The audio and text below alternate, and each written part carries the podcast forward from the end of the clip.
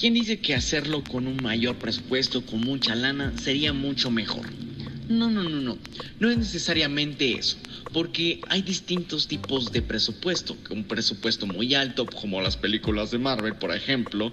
Y un presupuesto bajo, como, no sé, el fracaso de Lucifer tal vez. No lo sé, no hubo mucho presupuesto para esa cosa. Pero algo que sí tiene bajo presupuesto, pero sigue siendo bueno, es el cine de clase B. Y ese es un tipo de cine comercial de bajo presupuesto. En su uso original durante la Edad de Oro del Hollywood, el término se identificaba como mayor precisión a una película destinada a ser distribuida sin publicidad como parte de una doble función. Así que el equipo de Culto Pop presenta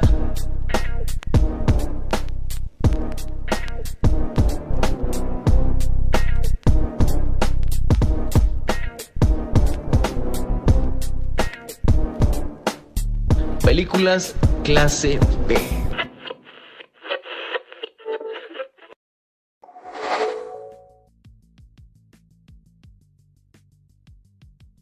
Y bienvenidos una vez, ya cállense. Y bienvenidos una vez más a este su episodio número 117 de Culto Podcast, su podcast favorito, eh, titulado este, esta, eh, esta noche, películas clase B. Eh, por cierto, muchas gracias al señor Songs por resuscribirse. Ahí voy a volver a poner la, la, la suscripción. Eh, mu- Muchas gracias al buen Spin Master por haber eh, donado esos 5 bits que dice ahí va babus. Bueno, el, el Songs puso ETC, ¿verdad? Pero en, en su donación. Eh, déjenme abrir el chat de, de las demás plataformas. Pero, eh, pues bienvenidos, bienvenidos a este su podcast con bajo presupuesto en donde no pasan eh, cosas extrañas al inicio, ¿verdad? De, de- de las transmisiones. Y pues saludos a todos, Mamás Laboriel, eh, Chesita, eh, Spin Master, Songs, al buen CCG. Y pues vamos con las introducciones y vamos a comenzar con el buen el señor Cazavampiros de hoy. Señor Doris, ¿cómo está? Eh, eh, muy bien, muy, muy contento de estar aquí de temprano, de saludarlos a todos desde el inicio. Este, entonces un saludo a la banda que nos está escuchando en Twitch, pero también en, en las otras plataformas. Y pues, pues nada, no vamos a hablar de cosas muy locas esta noche. En efecto, en efecto. Pero bueno, también alguien que se encuentra aquí con nosotros y que es licenciado, pero que también dentro de, de, su, de su currículum, de aparte de licenciado, dice, dice youtuber. ¿Cómo está, señor Carlos? Eh, yo solo diré déjà vu y, y, y en MP3. Y, y saludos al, al Momazus que me manda saludos. Sí, sí, siempre. siempre claro, en MP3, saludos. Y, y sexo. Muchas gracias, muchas gracias. Por... Hoy, anda, hoy anda muy gachondo, señor licenciado. No, es que cuando hablemos de la película que vimos, ya todo, na- nadie puede quedarse seco. O sea, Eh, ¿qué te digo? eso es cierto. Sí, sí, sí, sí. Hermosa película. Pero uh, aquí tenemos a un practicante de Kung Fu. Kung Fu. Kung, Kung Fu. Que en su nombre también dice que tiene bajo presupuesto y que son pues, Huawei's de bajo presupuesto, ¿verdad? Señor Paul Huawei, ¿cómo está? ¿Cómo está esta Ah, muy bien, muy, estoy, sentado, muy bueno, gracias. ¿Qué, qué- qué cenaste, Paul? ¿Qué, qué pedo? ¿Qué cenaste? Ah, un poco de sushi, Ah, sí. beef, pollo, una pizza. El señor de la noche. El señor de la noche. El Paul Wawis.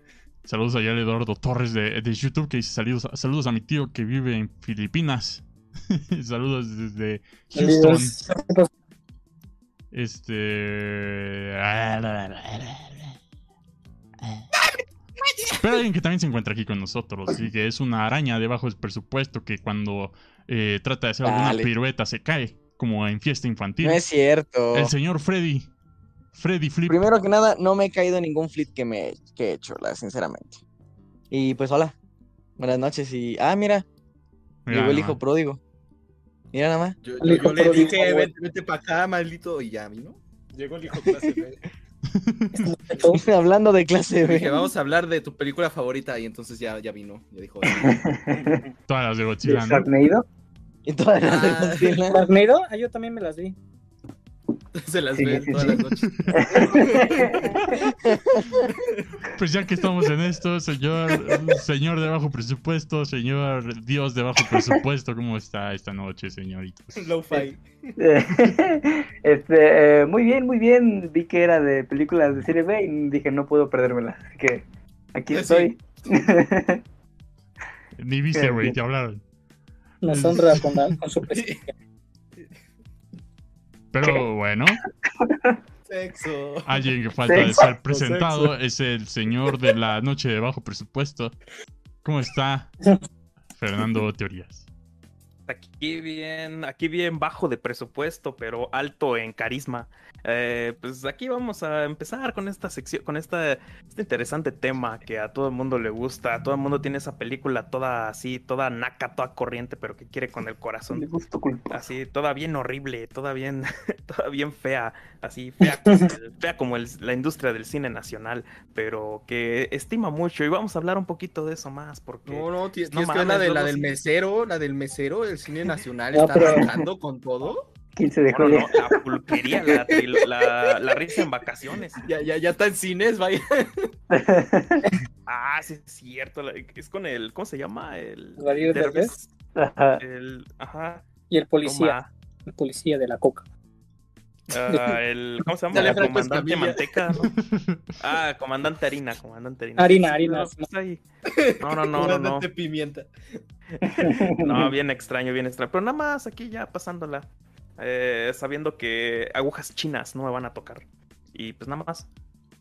Ay, a mí sí. Sí, a mí también. Ya casi nos vacunan, banda.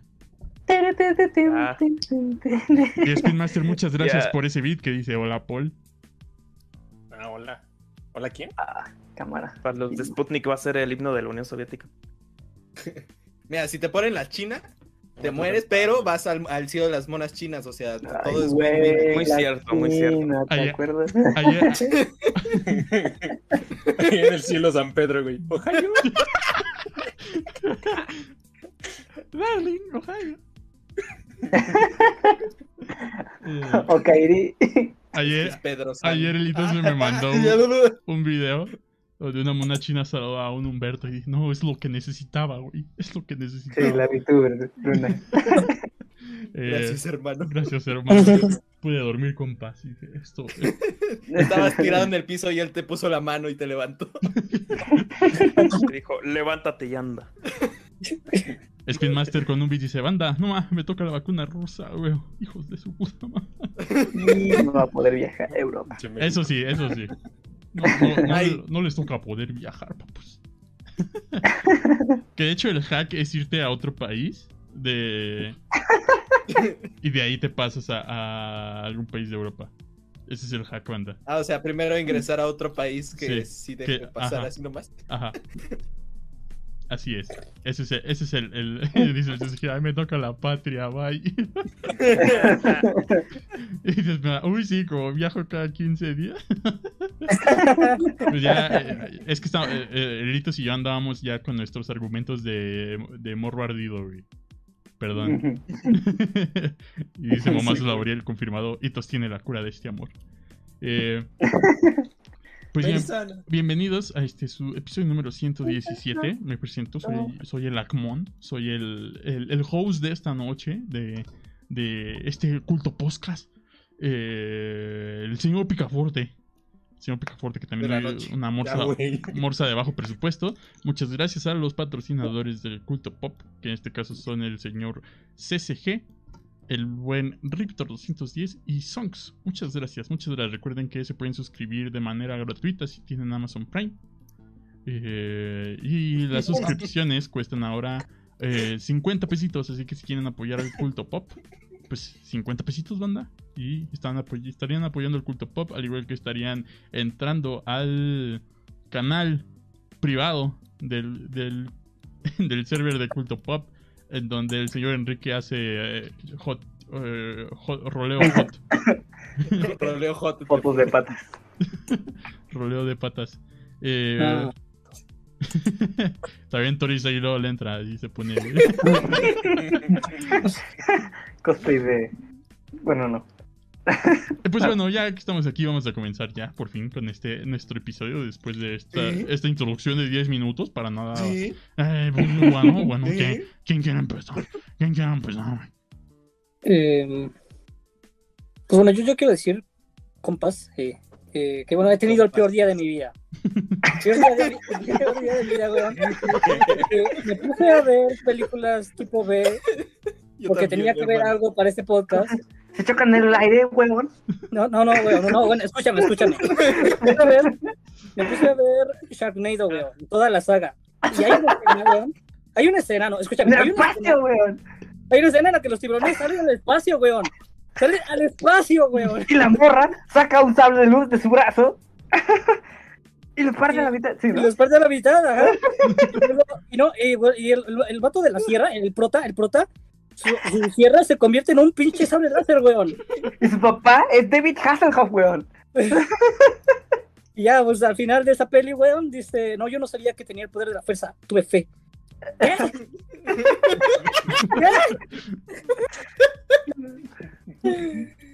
Y bueno, es esta introducción para, para hablar de, de, de una gran saga cinematográfica Sharknado. tum, tum, tum, con, un gran soundtrack, ¿no? Este, y pues, pues aquí, qué, qué bueno que tengo a mi compañitos para ayudarme. Así es. Este, y no sé si alguien más de aquí las haya visto. No. Hace mucho, güey. Hace bastante. Y bueno, es que sí, esta, esta serie de películas comenzó en el 2013. Y pues no, casual, ¿no? Este, pues, juntas un tiburón y, y un tornado y casual, ¿no? Y, y pues se forma esta, esta onda destructiva de, de, de mal CGI. De mal CGI, pero Lo curioso es que se me hace una. Siento que tiene el efecto de Rápidos y Furiosos, porque la primera película es de- se trata de la familia, ¿no? De, de un vato llamado. este, de un vato llamado Finn, Finn Shepard, Shepard, ajá, sí. el cual pues tiene, tiene su, su bar y tiene sus amigos y tiene su ex esposa. Y luego casual llega un, un, un tornado de tiburones y pues él. O sea, básicamente toda la película trata de sobrevivir, ¿no? Y digo, está bien, está, está bien, y, y, y, pues, pues salvan el día, ¿no? Casualmente. Pero a partir de ahí se vuelven ya una especie de, de pues como los rápidos y furiosos que al, que al inicio solamente eran vatos que querían hacer carreras en la calle. Y, y de ahí se pasan a, a salvar el mundo, ¿no? Y misiones secretas y, y cosas bien, solamente bien, eran- bien, pues cada vez más fumadas, ¿no? Y sí, literalmente cada vez más fumadas. Y pues pasa lo mismo exactamente aquí. Eh, pues solamente mencionar que, bueno, las, no, no las vi completas, o sea, literalmente me puse a verlas hoy. Este, y después de ahí, o sea, vi, vi pedazos y puse a ver resúmenes y conforme van avanzando las películas hay menos resúmenes porque sí creo que cada vez la, la gente no, no, no toma en serio estas cosas. Este, pero, pero sí está, está interesante. Eh, la, la secuela del 2014 es, es eh, pues muy parecida a la primera. No sé si quiere decir algo, algo, señoritos, de la primera y la segunda. Eh, pues sí, y creo que la primera y la segunda son como las más, digamos, eh, coherentes, ¿no? Porque Ah, ya a partir de la tercera como que ya se vuelve bastante eh, como ciencia ficción, ¿no? O sea, de por sí ya un tornado de tiburones es bastante estúpido, ¿no? Pero como que conservaban cierta coherencia, ¿no? Eh, sí, creo que la, la segunda no está tan chida como la primera. De hecho, me aburre mucho, es como muy fría, ¿no? Como que está en Nueva York, ¿no? Esa es la segunda. ajá, Eh, entonces, como un el avión cielo y está todo nublado y se ve bien aburrida. La verdad es que está aburrida la segunda, pero la primera está está bien, ¿no? está. ajá, nada más para, para introducir a los a la prota y su familia, ¿no? Pero, pero ya la, la tercera, en la tercera es cuando, bueno, ya el vato después de salvar el mundo, bueno, a la ciudad, digamos, de Nueva York dos veces, este, pues ya se vuelve así un el, el cazador de, de, de tornados de tiburón, ¿no? Este, aquí el, Tiburón. eh, el, el protector de, de- de- de Estados Unidos y así, ¿no? Casi casi. Entonces, pues ya, ya, ya es muy reconocido y luego dice, no, pero es que cada vez que él aparece, este, aparece un tornado de tiburones. Pues en parte técnicamente sí es cierto y pues ah, creo que en la tercera, ah, en la tercera también sale Frankie Muniz, que hay como dato curioso. Eh, entre su equipo igual está una, una, una chava, este, llamada Nova, que igual es como que muy, ah, como, ¿cómo digamos? Eh, O sea, que, le sabe, sabe, a matar este, igual a matar a los tiburones.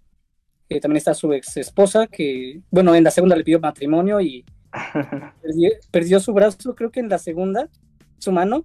Sí, no, creo que al final de la segunda. Y a partir de ahí. Se la comen, ¿no? Se la come todo el tiburón. Con su mano, y, pero al, al prota no le pasa nada. Al, prota, a pesar de que lo han mordido varias veces, no, no le pasa nada al cabrón. Pero ahí su, ex esposa se vuelve cada vez más como una especie de. la van reemplazando por, por partes. Y ahí de su mano, weón, de su mano sale el pinche sable láser. Este, pero bueno. Eh, eh, y también, bueno, otra cosa muy funda que sale en la tercera es de que. Ah, no, no es cierto, no es ahí. Eh, ¿Esa es de Las Vegas o esa es la 4? No, la 4 es del. Bueno, la, la, tercera es la del espacio. Porque. Mm. Creo que quieren detener este el tornado de con un satélite. Y ahí es cuando se van al espacio y llaman a su papá, que es David Hasselhoff. Y pues con un satélite ya intentan destruir ese tornado, pero pues el padre se sacrifica y se queda en la luna. Y, y pues ya, y pues ya. Eh, y bueno, eso para decir que la cuarta, la cuarta ya está más loca, bueno, ya, ya es aún más sumada, porque bueno, primero se llama la fuerza... Que la fuerza contigo, creo que sí, algo así, ¿no? ajá, de, de Fortis. Yo que sé, pero hace referencia, ah, de la cuarta, el cuarto despertar. El cuarto despertar hace referencia al de Force Awakens. La cuarta transformación. y en esta, bueno, después de, tantos incidentes con tornados que ha habido, eh, dicen, no, pues ya, ya hay que hacer algo, cabrón, porque esto no puede seguir. Entonces ya, pues, han pasado cinco años y con una tecnología anti, anti huracanes, pues, ah, evitan que se formen tornados de, tiburones, ¿no? De, agua. Pero pues la naturaleza hace de las suyas y entonces se forma un pinche huracán de tiburones. Eh, así desde tierra, un huracán de tierra. Y luego un huracán de petróleo y luego eh, ah, disparan ese huracán de petróleo y se convierte en un huracán de fuego de, de, tiburones. y luego ese, ese, tornado de fuego eh, de tiburones le, se, se, va, se dirige hacia una estación eléctrica y se vuelve en un, un tornado eléctrico de tiburones. Y luego ese tornado eléctrico de tiburones planta nuclear y se convierte en un, en un tornado nuclear de tiburones, weón. Sí, sí, sí. ¿Qué, más pasa ahí, este, No me acuerdo, es que creo que esa no la vi completa, creo que vi cuando la, estrenó Sci-Fi, pero la vi así como... Ah, no, pues todas, son Sci-Fi. Ah, todas son incluso dirigidas por el mismo vato, que es Anthony Ferrate. Y pues, algo que me, o sea, yo, yo, yo vi con el pasar de los años que iban anunciando una tras otra, tras otra. yo pensé que la calidad de la de los efectos iba a mejorar, ¿no? Pero no, son los mismos, los mismos efectos Este, de CGI tan, tan de paint. De, acaso lo que sí de mejora. El de paint. Este, de acaso lo que sí mejora mucho en, en lo que se nota el presupuesto es en las locaciones, porque tienen un buen de escenarios, aunque en otras sí se nota la pinche pantalla verde.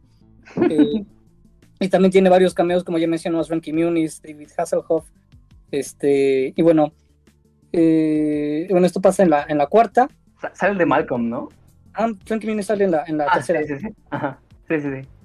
Eh, y pues, pues, como les digo, un fuego nado eléctrico y nuclear y así.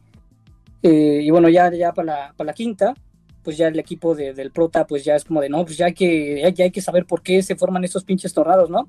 Entonces, pues sí, como que van a investigar, tienen su equipo y van a investigar, eh, digamos, las runas egipcias y de hecho el, intro de esta se parece mucho a Indiana Jones bueno, homenajean a Indiana Jones y pues sí se ponen a investigar el origen y pues sí resulta que hay un dios tiburón que, algo tiene que ver con esta cosa. Eh, la verdad no, eh, esta es la que menos vi, pero sí, o sea, para dejarla para después porque la, bueno, la voy a terminar en algún momento. Y pues nada más para hacerles el spoiler, al final mueren todos. En esta quinta película, todo, todo el mundo muere, excepto el prota, obviamente. pues este, y pues ya te dejan el, aquí el, este, em, el cliffhanger de que obviamente va a haber una, una última parte y pues ya hacen el homenaje a Volver al Futuro, ¿no? De hay que, a donde vamos no necesitamos carreteras. Y pues ya con eso te, te, te, te dicen que ya la, la, La sexta es sobre viajes en el tiempo, porque como toda, como toda saga exitosa tiene que ver un viajes en el tiempo, y pues tienen que ir al primer Sharknado que hubo en, en la prehistoria, ¿no? Ahí con los dinosaurios y ahí pues, puede, puede, decir qué pedo con esta, esta, esta, esta sexta y última parte que por cierto se llama It's About Time, que en español se tradujo como Ya era hora de la última. Saludos a AEBRM José. XD. Saludos. ¿Y qué, qué, opinas de la sexta, señoritos? De la quinta y de la sexta. Esas no, no las he visto. Ya, no, las vi. O sea, sí vi los trailers, pero ya no, no, las vi. Tampoco les seguí la, la pista. este, no. Eh, por cierto, todas, todas están en, en, Amazon Prime. O sea, sí pueden verlas todas en español. Eh, como les digo, la sexta es de viajes en el tiempo y pues primero viajan a, a, la prehistoria, de ahí viajan a, a la Edad Media y, de ahí ya no les seguí viendo porque pues ya no les seguí, pero pero los voy a terminar, les juro que, que las voy a terminar.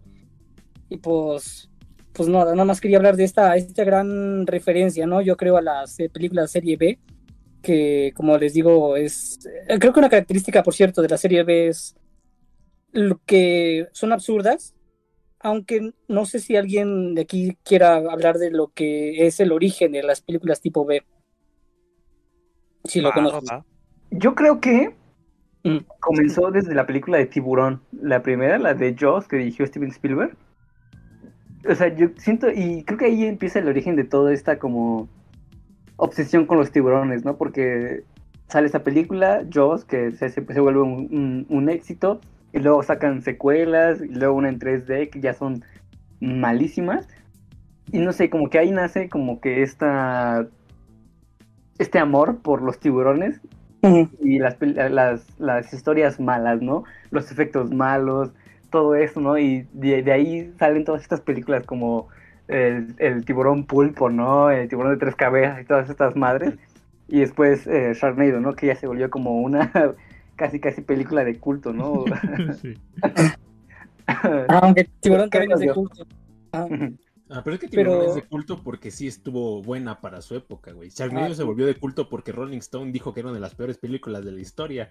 Entonces todos fueron a verla y fue no, pues está bien culera. Es una película tan mala que es buena.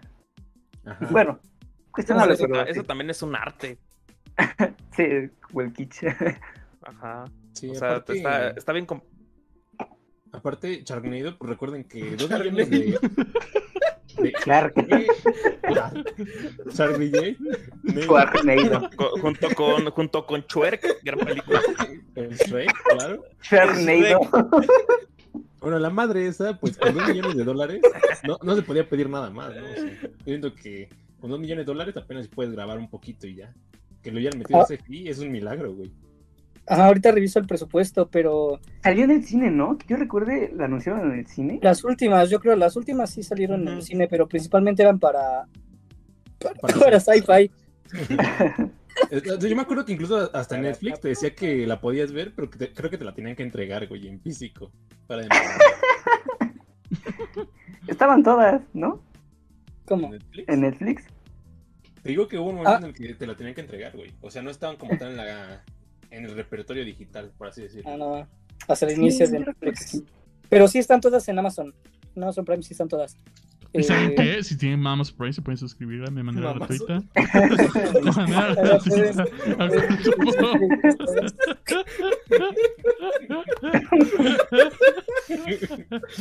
Ay, la adicción no está al 100, Ay, no, pendejos. Hoy andamos clase B. Sí, sí, Pero, retomando al origen, de hecho, no, entonces el origen es aún más, eh, más antiguo de las películas KCB, ya que, bueno, esto comenzó. Ajá, ahorita, ahorita hablamos de. Vamos a hablar de eso, es casi, casi. Casi. Casi.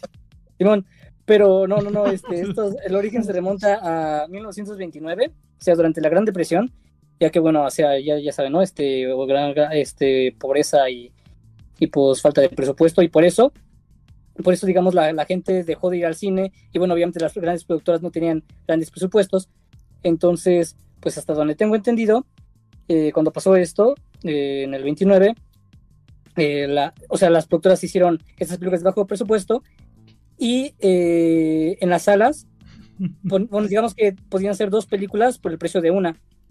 Entonces veías la, la chida y mm. también la otra. Y esa otra, pues la, la, la, B. O sea, la, por eso de ahí se les conoce como eh, películas serie B. Porque son de bajo presupuesto y no tan importantes como las, del, como las chidas, ¿no? Eh, y bueno, esto, como les digo, a partir de ahí surgen, pero eran como un recurso para contar historias sin, sin, sin tener todo el varo del que se podía, ¿no? Y si hay buenas, o sea, no, no todas son tan absurdas y no, eh, creo que esto de volverse absurdas ya es algo, un plus, un plus que ya es como, como eh, no, no sé si cliché o como un este, estereotipo que las películas serie, serie B sean tan absurdas, tan bizarras, eh, también podría ser serie B por B de Bizarro, pero, pero bueno, eso es una idea mía. Este, pero no, no sé si, si, tienen otra, o si ah. se más de ese inicio de las películas. Sí, de hecho sí, porque o sea, es muy cierto eso de que hasta el hasta como el carácter 29, cuando ya estaban estaba estaba como la crisis cinematográfica y económica en general en los Estados Unidos, y ante el miedo de que, de que Estados Unidos se influenciara por un cine extranjero que podía crecer en esa época, algo como lo que pasó en Europa, que por ejemplo en Europa del Este les gusta mucho el cine mexicano de la época del cine de oro, porque, porque era como la segunda industria mundial. Entonces por eso en Yugoslavia escuchaban mucho así películas de, de charros y de rancheros y por eso surgió el género de, de mariachis de esa, mariachis yugoslavos y está bien extraño. Mm. Búsquenlo ahí, pero ahí existe y se llama Jumex, así como el jugo, Jumex, mm. casi casi. Ah, entonces, eh, lo que pasó en esos momentos es que la clase B, la serie B, era como la película que salía con.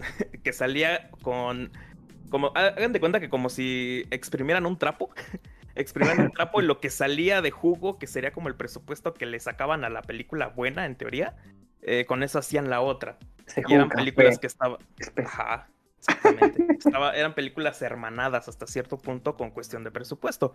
Por lo tanto, era como una serie, era la serie de películas en las cuales eh, tú decías, hasta aquí puedo verlo, hasta aquí me puedo quedar. Eh, la otra no importa tanto que la vea, pero igual la voy a ver porque es como el entretenimiento que me queda en esta época, es lo que puedo hacer, a menos de, no sé, de hacer cosas de los años 30 como cosas de los años 30, que no voy a mencionar porque sonarían muy mal, pero los, los elementos de la los elementos de, ese cine pues pegaron ya en el siglo XX y comenzaron a dar pauta a dos cosas. Una, el cine independiente, que a veces yo creo que esa es una cosa que quería hablar con Toris, que luego creo que mucha gente, mucha gente asocia el cine independiente con cine clase B. Muchas veces no se trata de lo mismo. Y creo que la gran diferencia puede ser en que incluso los enfoques han cambiado, porque no podemos hablar de este cine de clase B de, de, la época, de la primera época a lo que hoy podríamos considerar un cine de clase B que a veces puede ser hasta un lujo, puede ser hasta eh, puede ser hasta el trabajo de el trabajo de varios amigos con Varo que decidieron hacer una pendejada y que resulta que salió exitoso, ¿no? Como Adam Sandler, pero eh, pero chiquito. Uh, entonces, ajá.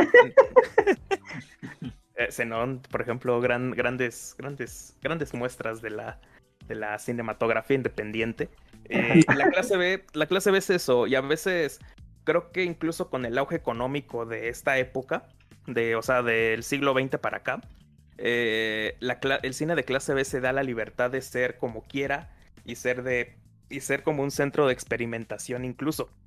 Porque pueden hablar de lo que se les ocurra, pueden ser de lo más bizarros y esto está auspiciado por el increíblemente está está auspiciado por el bajo presupuesto que tiene. Es incluso como un escudo ante la crítica especializada. Pueden decir, yo hice esta mamada porque no tenía varo para hacer una mamada más premium. y por eso, y por eso se me ocurrió, y por eso se me ocurrió hacer una, una temática de esta naturaleza, abusando de un CGI eh, extremadamente horrible, ah, que es lo que ya se está usando ahora mismo. Y creo que, creo que para eso tenemos muchos ejemplos. Eh, ahorita me vienen varios, pero por ejemplo, yo creo que una película que a mí se me hizo súper extraño que estuviese considerada como cine de clase B, porque yo juraría que es una película bien hecha. Sí, ahorita la revisé y de hecho el, el ¿cómo se llama? El CGI, de hecho, es muy feo. Es, es horrible, es un CGI horrible. Pero la historia es muy bonita. De hecho, es una, de hecho, es una película que, que, a mí me da traumas actualmente. Pero yo no sabía que era una película considerada de bajo presupuesto para la época. Esta película que no sé si la recuerdan, la del puente a Terabitia. Sí, sí, sí, sí. Ah, está, no más, pinche trauma. Pero ah, más allá de eso, más allá de eso, eh, imagínense, no, estamos se hablando murió, de. güey, que- ya no regresó. Se cayó. Sí, exactamente. Se cayó. Se cayó y se ahogó. ¡Ay! Así. Ah, sí. Qué horrible, qué horrible. Pero el punto es este, que podemos encontrarnos con historias de esa naturaleza. No mames, se murió. Ah, ah, a una historia tipo Sharknado, donde pues acabas diciendo que es tu- el peor día de tu vida, weón. Y eso, y eso cambia, cambia las cosas. Eso cambia, cambia mucho las cosas y es el panorama en el que nos enfrentamos. Porque actualmente creo que la categoría es, es una cosa que la diferencia contemporánea que ahorita tenemos entre cine independiente y cine de clase B, creo que actualmente ha cambiado el término y actualmente eh, la forma en la que se re- en la que se referencian a cine independiente es cuando dicen, pues sí es de bajo presupuesto, pero es artístico. Así ves como eh, yo siempre he dicho esto, que a veces los los videos musicales de banda podrían ser cine de arte si solo cambias la música de banda por un piano así lento. Porque todos están así como viendo espectáculo Corazón de viendo niño. así como viendo al horizonte. Ajá, exactamente. Y o sea, eso, eso sería independiente en este caso, pero tiene el mismo presupuesto que una clase B, que a veces termina por ser de una temática un poco más hilarante, más, más chistosa, incluso más improvisada. Eh, como hasta The Room, que sería el caso de el caso de mayor éxito de lo peor. Sí, me gusta hablar mucho de The Room, pero es una maravilla dentro de lo caótico.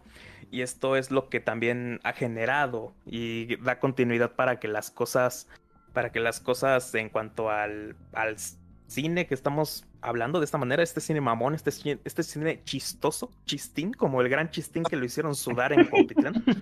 Ah, sí era Cuautitlán, pero no sé, no sé. Creo que sí. Pero eh, para que este cine que sobre todo estamos viendo, pues tenga una pausa. Cine mamón y cine craconómano. Sí, tal cual. Tal cual. Esa es la gran diferencia actual y creo que ahorita nos estamos yendo más a la clase B por lo mismo. Y eso nos da pauta a echarnos más loles y a tener peores, más peores días de nuestras vidas, weones. Pues nada más, eso es lo que quería platicar con el Toris. ¿Tú considerarías que las películas estas eh, en blanco y negro de monstruos son de clase B? Porque, o sea, no sé. ¿Las yo-? Ah, las viejitas. O sea, Ah. porque yo incluso llegaría a considerar como King Kong, Godzilla, ¿no? La, la bestia de las, como 12.000 leguas, no sé. Que empezaron siendo como esto, ¿no? Como películas de, de- de clase B, pero que tuvieron cierto impacto en la sociedad, que se volvieron como un clásico. Y que, digamos, en cierta forma, tal vez como que evolucionaron y, y se volvieron como cine, tal vez, punto de arte, casi casi, ¿no? Ah. Pero siento yo que siguen siendo como películas de serie B, ¿no? Pues mira, hay algo muy interesante y que es como una regla que se me, me pasó a mencionar.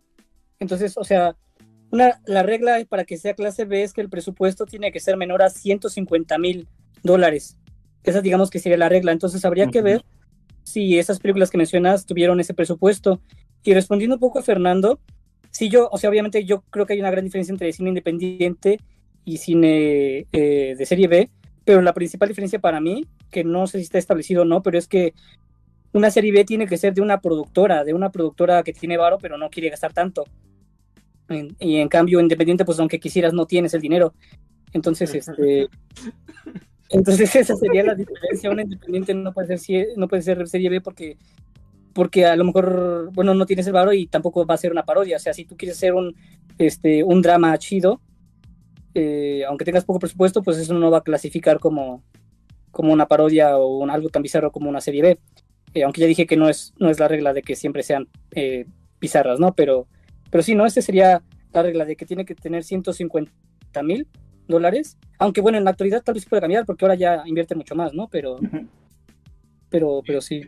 También el problema, y todo, o sea, antes pues no ocupaban tanto presupuesto para las películas, Sí. porque aunque sí era rentable, pues actualmente es aún más rentable. Entonces, imagínate, ¿cuánto fue el presupuesto de Rápidos y Furiosos? ¿O cuánto va a ser el presupuesto de Rápidos y Furiosos? Va a ser una mamada, güey. Y pues obviamente también le tiene que meter más presupuesto al cine clase B, porque también, aunque el CGI barato a veces da risa, también puede llegar a ser molesto, ¿no? Entonces también pues tienen que, tienen que asegurarse de que sea un CGI no tan bueno, no llegue al nivel de lo que quiere hacer este, este güey de, de Avatar, pero pues... James Cameron. Pero pues que sí, que sí sea más o menos aceptable para la época, ¿no? Sí, acabo de revisar y por ejemplo Sharknado es de 2 millones de dólares. y, o sea, era de 2 millones. ¿Sí? ¿Dijiste? Sí. Ah, bueno, entonces bueno, el punto es de que pues eso es más de la regla, pero, pero sigue siendo muy poquito para la actualidad. Ah. Sí, o sea, te digo, o sea, actualmente 2 millones es nada, güey, para hacer una película, o sea, es, es muy poquito presupuesto. También es como la intención, ¿no? O sea, porque, eh, como dices, eh, presupuesto, a lo mejor ahí es una línea un poquito difusa actualmente porque pues sí hay que meterle más dinero. Sobre todo pues mucho del dinero se va a la publicidad, ¿no? Pero bueno, ahorita como, como dijiste a lo mejor no, no se utiliza en, en, las, en las películas como de serie B. Pero sí también la intención de que sea una película, yo diría que serie B es como que sea una película, eh, como dicen, palomera, ¿no? O sea, como que no tiene muchas pretensiones artísticas, yo diría. O sea, porque si, si metes una película indie contra una, digamos, de serie B, eh, pues la, película indie pues sí, sí busca mostrar una visión y, como, como una especie de obra de, del, director o de, quien sea, ¿no? Entonces... Como que le falta intención, ¿no? O sea, siento que la serie B no tiene un propósito, más bien es como que puedo hacer esto y pues ahí está, ¿no? Pero el cine independiente como que sí busca un, lanzar un mensaje, ¿no? Como diría el Joker, sobre un, lanzar un mensaje. ¿Vivimos en una sociedad? Sí. Sociedad. Bueno, no sé. Ajá, continúa, perdón. pregunta Spin Master, pregunta Spin Master. Actividad Paranormal tuvo un presupuesto de 15 mil dólares. ¿Se considera cine clase B? No más, sí. Diría que sí. Pero, tuvo tantísimo éxito. Esa es la cosa, ¿no? Que también repercute el cómo la sociedad lo acepta, Es como la película de Sepultado, no sé si la recuerdan. eh, no.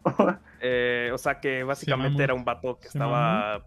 Se mucho, se se O sea, es como la película más, o sea, más extraña de. Es una película que nada más es el vato ahí enterrado que lo.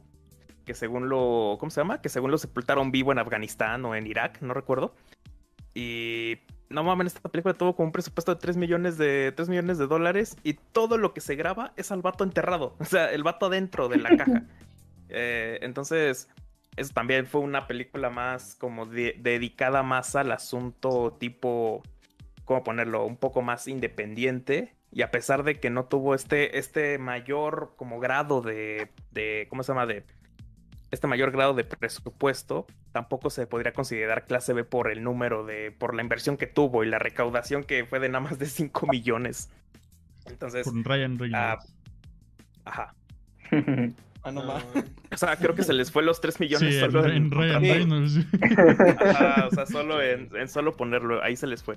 Ah, y eso es lo, eso es lo interesante, que no creo que importe, o sea, yo sí diría que para clase B no importa tanto el presupuesto, incluso yo diría que la, la manera en la que está hecha y la manera en la que pues aprovecha, aprovecha sus deficiencias o, o se nota la ausencia de las, de las mismas como de los aspectos comunes de una buena dirección o de un buen trabajo de, todo lo, de, todo lo que influye en la película, yo creo que eso sí podríamos considerarlo clase B porque hay algunas cosas que, que al, menos, al menos dentro de la categoría actual hacen que llamemos así a las cosas. Yo creo que clase B tiene un grado despectivo muy grande.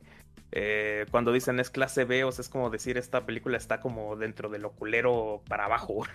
y esto, y esto yo creo que es una forma de, ver el término, porque es un término cambiante, es un término que yo creo que ha cambiado demasiado, como lo mencioné anteriormente, con respecto a su a la forma en la que se concebía hace, hace unos años, eh, hace casi 100 años.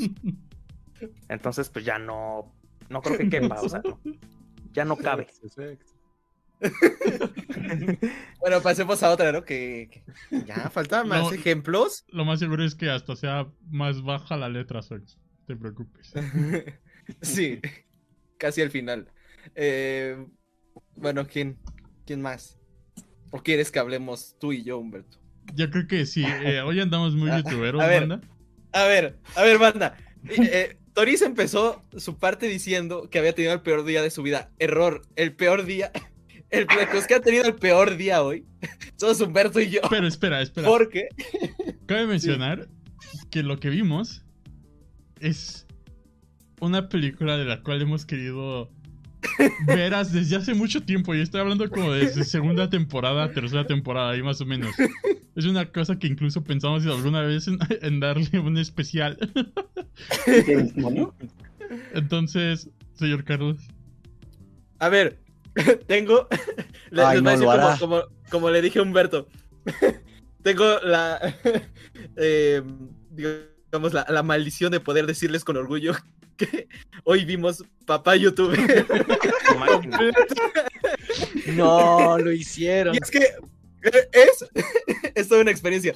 O sea, para que, para que tengan una idea, o sea, los que nunca se han acercado a papá youtuber y solo hayan dicho, ah, los memes, qué chistoso, ¿no? Todos los de aquí, alguna vez intentamos ver papá youtuber y no pasamos de los dos minutos. La quitamos. puede. La quitamos. Y en velocidad al doble. Sí. Entonces, eh, yo, bueno, yo al principio dije, me sacrifico por el podcast, la voy a ver. Le dije a Humberto y dijo, va, yo también la veo. Y ya la vio. Sí, la, terminé como una hora antes del podcast. Sí, sí. Entonces, a ver, papá youtuber. Ok, es una película del 2019 que es este, una producción peruana diagonal argentina. Y pues nada, como el título lo dice, es de un papá youtuber, ¿no? Pero bueno, ¿de qué trata? Eh, básicamente es una de esas películas típicas de, de una de Adam Sandler, bueno, no sé, de, esos que son papás y de repente, oh no, estoy olvidando a mi familia y luego, ah, voy a sacrificarme por ellos y, ya, eso es toda la película. Esta película de hecho es bastante corta. No, y al final, dura... ah, tengo un mensaje, cuiden a su familia. Sí, sí, dura, dura hora y media esta película, es súper corta. Y bueno, más o menos, porque se hace así como bien aburrida, ¿no? Pero bueno, eh, la, la trama es, tenemos al, protagonista, o sea, tenemos una familia como tipo Los Simpson, digamos. Tienes el papá, la mamá, el, hijo y la hija, ¿no? Eh, entonces el papá es un, vendedor de seguros así como exitoso, entre comillas. Y, pues así como que es el típico de, estas películas de, ah, sí, este, me enfoco mucho en mi trabajo y casi a mi familia no le hago caso y tal, ¿no? Y entonces ya, este, luego como que la empresa cambia de directivo y se mete un, un chavo así como joven y dice, no, vamos a meterle tecnología y no sé qué, y vamos a invertir en anuncios en redes y no sé qué. El oye te presume que va a emprender, ¿no? Ajá, ajá, sí, mentalidad de tiburón. Mentalidad de tiburón, así. De hecho, hasta para hacerlo ver más chavo lo ponen así papeando y todo, todo el rato así como, no, no, este es este millennial, ¿no? Así básicamente te quieren decir. Y entonces, eh, este dice, no, pues voy a despedir a, todos los que sean grandes porque no les saben a esto del, del interwebs y, ya despiden al papá youtuber. y bueno, que en este, en este momento no es youtuber, lo despide, ¿no? Y le dice, no, pues este, estás, muy viejo y no le sabes, ¿no? Y, le dice, pero si yo soy un gran vendedor y no sé qué, le dicen él, adiós. Entonces ya lo despiden, ¿no? Entonces, eh, nuestro, nuestro héroe, nuestro protagonista, se encuentra sin trabajo, ¿no? En el desempleo y entonces va a llegar a decirle a su familia, pero en eso su esposa le dice, así cuando llega a la casa, es que estoy embarazada y el OXD, y, y ya no le puede decir, no, obviamente, porque creo que era un embarazo riesgoso o algo así y que pues, podía preocupar la, mamá. La doña estaba muy cabronada porque no le trajo yogurt. sí, sí, no, mames, esa es una... No mames, esa es una trama de Los Simpsons, de un capítulo. Y, entonces eh, está embarazada y, y, como que ya no le puede decir, ¿no? El papá youtuber, no, este, como que dice, no, pues ¿para qué le digo? Se va a preocupar y eso. Y entonces ya eh, al principio trata de trabajar en otras cosas pero pues no gana suficiente dinero, ¿no? Y tiene gastos y, tal. Hasta se mete de, taxista, como dice Humberto, y, ahí, ¿no? Así como valiendo caca. Y entonces, eh, un día su hijo lo descubre, porque su hijo como que se, se escapó de la escuela y entonces ve a su papá en el carro y dice, ¿qué es afuera de la escuela? Y dice, ¿qué iba a tú en un taxi? sí, sí, así iba cruzando. Y entonces eh, ya se sientan a hablar y el hijo le dice, no, pues es que yo no sé jugar fútbol, ¿no? Porque, porque estamos en Argentina y... Me molestan por no saber. Sí, sí, no, no soy, tengo que ser Messi. Y entonces ya el papá le dice, ah, bueno, este, y yo, yo no tengo chamba, este, XD, ¿no? Y entonces ya dicen que se van a ayudar, ¿no? Entonces le dice el papá, pues este, yo veo que en el YouTube, en el YouTube hay, hay como que ganan varo, ¿no? Y entonces, este, como que va a intentar ser youtuber, ¿no? Y el hijo dice, va, pero tú me enseñas a jugar fútbol. y también, eh, también la hija, su hija de, de del papá youtuber. You receive, I receive. Sí. este, la hija del papá youtuber eh, es como más grande que, que, el hijo pequeño y es como más de este adolescente medio rebelde que quiere estudiar música. ¿Quién, quién, quién estudia música? Por Dios, no, no, no. Este, y y el papá le dice, no, tienes que estudiar ingeniería, ¿no? Creo. Y entonces, eh, porque si no, no vas a ganar dinero y no sé qué. Y entonces como que medio no se lleva con su papá. y entonces... y entonces... entonces, eh, la hija le, le, medio le empieza a ayudar, así camina al papá y como que, porque le necesitan la cámara de la hija para empezar a grabar, no sé qué. Y entonces ahí ves como que de forma muy rápida, o sea, todo esto que le estoy contando son como 30 minutos, o sea, en 30 minutos ya tienes que, que trabajaba, que lo despidieron, que buscas más trabajos y luego que empieza a, grabar videos con sus hijos y empieza a tener como esta especie de cercanía con sus hijos de nuevo, ¿no? O sea, como que eh, de repente así como que empiezan a jugar fútbol y se divierten y ves que graban así medio videos por solo por diversión al inicio. Y entonces dice el papá, no, es que esto no está pegando, ¿no? Necesitamos una fuente fiable de información. y entonces, para, para, saber más sobre cómo ser youtuber, se van a una convención de youtubers, que, que, que no me acuerdo cómo se llamaba, YouTuber Fest o algo así se llamaba. y, entonces van ahí. Sí, sí, se van así como en cosplay por alguna razón. y entonces eh, ahí hay como una que es como de covers, algo así, que se está presentando así como en un escenario. Y entonces le pregunta al papá, no, pues ¿cuánto gano? ¿Cuánto gano? ¿Cuánto varo ganas? Y entonces le dice, no, no, no, es que yo hago esto por, porque me gusta y no sé qué, y así es como se empieza, y que sabe qué, y le dice, no, pero ¿cuánto dinero? Y ya como que todos lo abuchean, ¿no? Como que no, no, no, no le quieren decir, ¿no? Porque no, eso no se pregunta. Y entonces dice el CCG, y ahí encontraron a los mismísimos culto podcast. Así es, ahí hacemos cameo, hacemos cameo, tienen que verla. Sí, sí. No, es, no es broma, ¿eh? Díganme en qué minuto salimos. Eh, eh, sí, en ese. Y entonces. Eh, y entonces, bueno, ya, pasa eso. Como que el papá dice, bueno, pues. vamos a ver, ¿no? Incluso ve como tutoriales de cómo ser youtuber en YouTube XD. Y entonces. Ves que ya como que se ponen a hacer un video así en serio. Y mientras tanto. Mientras empieza como a tener este avance en YouTube y con sus hijos, pues deja a la esposa de lado, ¿no? Porque no le quiere decir nada y pues la esposa ya está como eh, con lo del embarazo, como que se da cuenta que algo no anda bien y aparte como que va a una especie de, de terapias o algo así como en, de parejas, pero el papá deja de ir y entonces como que el, el, el que es como el maestro de esas terapias como que empieza a ligarse a la, a la mamá. Sí. Y, y, entonces ahí tenemos como el, el, otro problema, ¿no? Que empieza a surgir porque mientras va mejor con los hijos, eh, va peor con la esposa, ¿no? y entonces ya sacan como un, primer video así bien hecho. Y el papá y dice, no, pues se lo voy a compartir a tu tío, ¿no? Que el tío creo que era de, la misma empresa de seguros, ¿no? Como que trabajaba ahí, pero no lo despidieron porque era más joven. Y entonces el, tío dice XD y lo comparte. Y entonces como que ves que de repente se empieza a, que el tío, a compartir por todos lados, ¿no? El tío es un pinche personaje bien de la ver. Porque nada está así, le dicen algo y se cae la risa y ya es todo, es todo el personaje. pero por alguna razón es como súper exitoso, ¿no? Sí. y, bueno, eh, así como que se empieza a compartir, ¿no? Y entonces de repente, ¡pum! Un millón de vistas, ¿no? Y se hace súper viral el señor. Y es, y es un video horrible porque es, es o sea, el, papá youtuber le sabe al chipos. Porque es pura basura el, el video que te enseñan que hicieron. Porque es, o sea, como que la película se trata de burlar de que el señor es un boomer, como que se trata de, de burlar de los boomers de la película pero al mismo tiempo como que demuestra que los que le hicieron son boomers porque es como lo que un señor diría, ah, esto es lo que les gusta a los chavos y está gracioso. Sí. Y es, háganse de cuenta, la, descripción del video que sale es, imagínense a Tongo con un montón de green screen, así como con fondos de computadora y luego metes los gifs de internet de bebés bailando y estas cosas.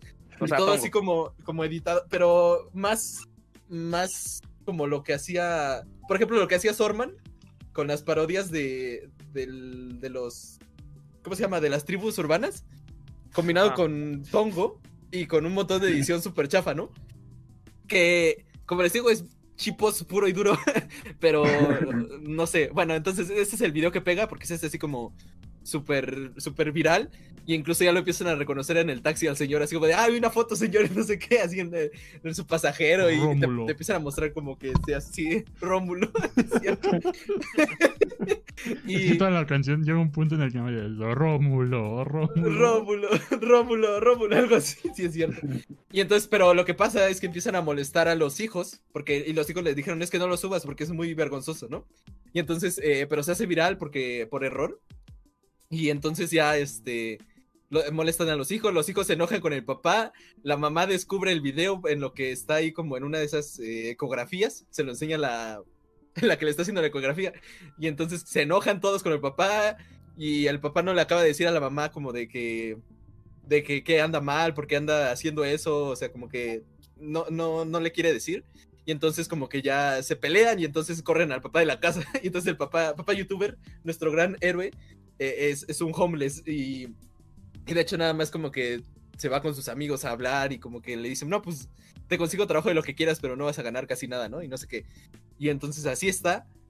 Y, y luego pues el, el tío al que le mandan el, el video, el primero, así como que dice, ah, pues está chido, ¿no? Y se lo presenta al, al este jefe nuevo que corrió al papá youtuber. dice, no, pues este, pues, pues qué, qué chistoso, ¿no? y, le, y le dice, es que tenemos que hacer algo, podemos usar a este personaje como para nuestra nueva publicidad, ¿no?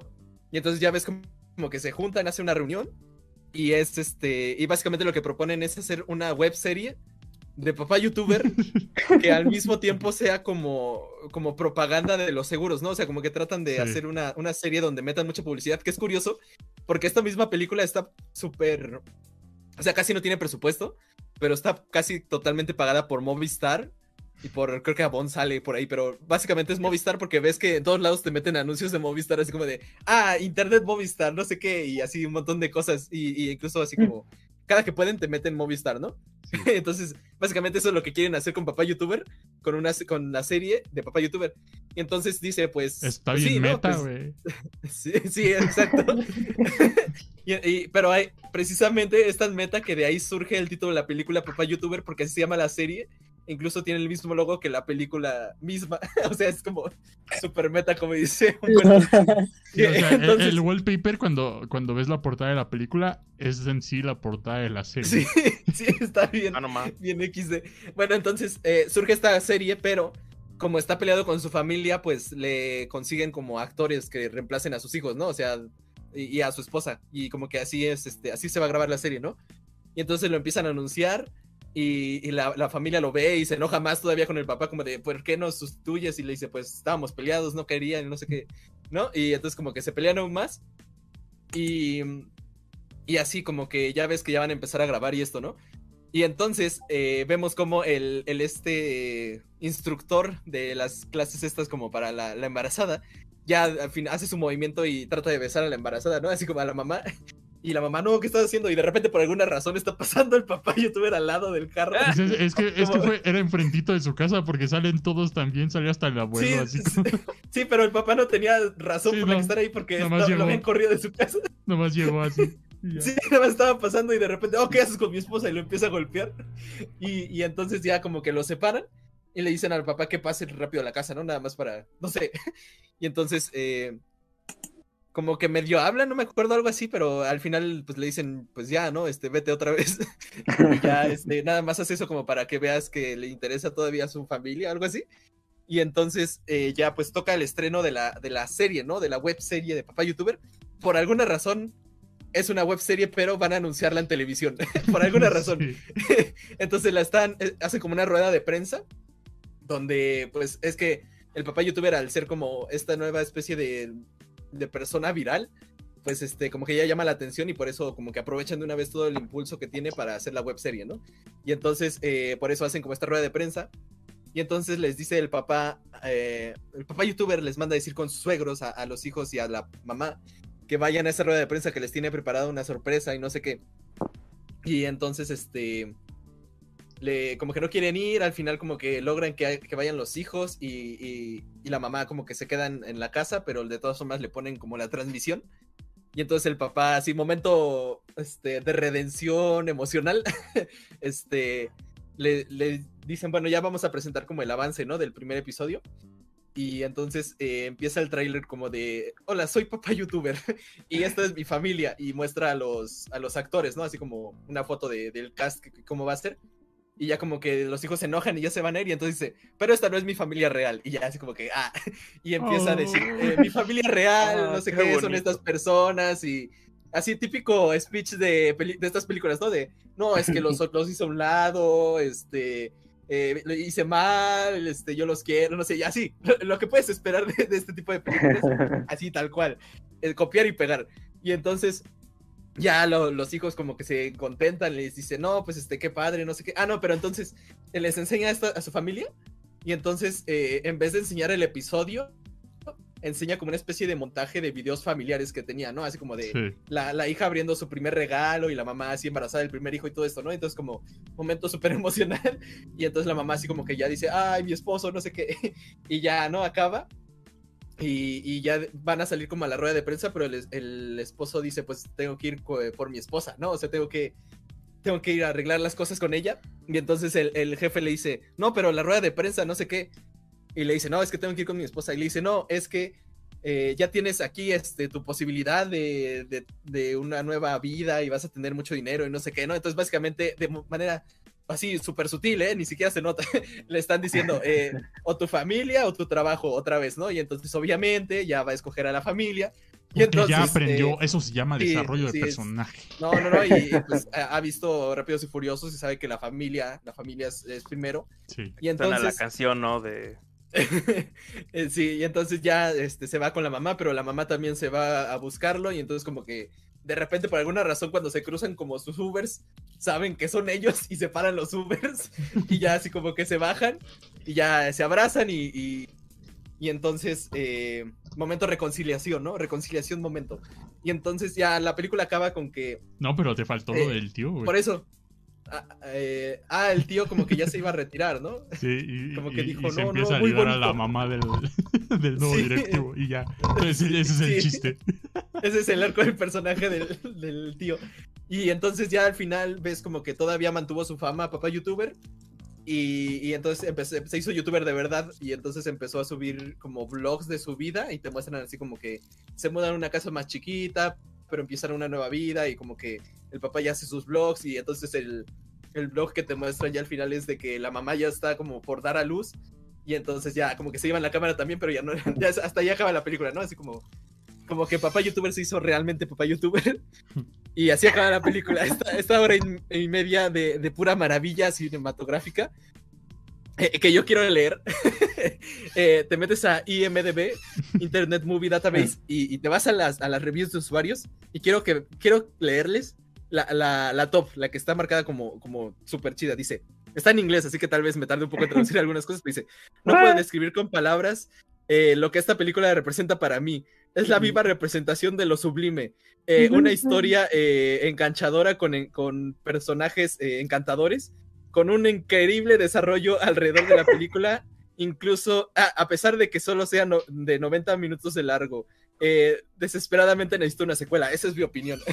no, pero ya en serio, esta película, o sea, como, le di, como ya les dije, está patrocinada por Movistar y como que sí tiene cierto presupuesto, pero está toda mal hecha. o sea, es, es este súper plana y como que no le interesa más allá de, cumplir como los puntos, como la, lista de compras, pero de la película de papá.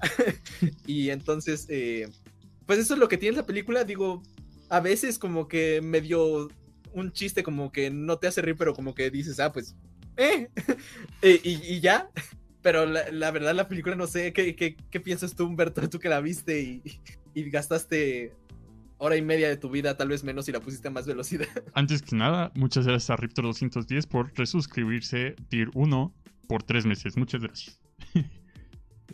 Solo dice hola Pica y yo, hola Riptor. pues fíjate que a mí no se me hizo tan larga, porque también la estaba, o sea, tenía la pantalla dividida mientras estaba haciendo otras co- tarea básicamente. Y pues sí, la- ahí, ahí la estaba viendo, ¿no? Y no diría que es así como la cosa más mala que, que haya visto. Eh, digamos, no es este. Ready Player One, quizás sí es una pinche mamada. bien Big Bang Theory. Así ya echando caca todo. este.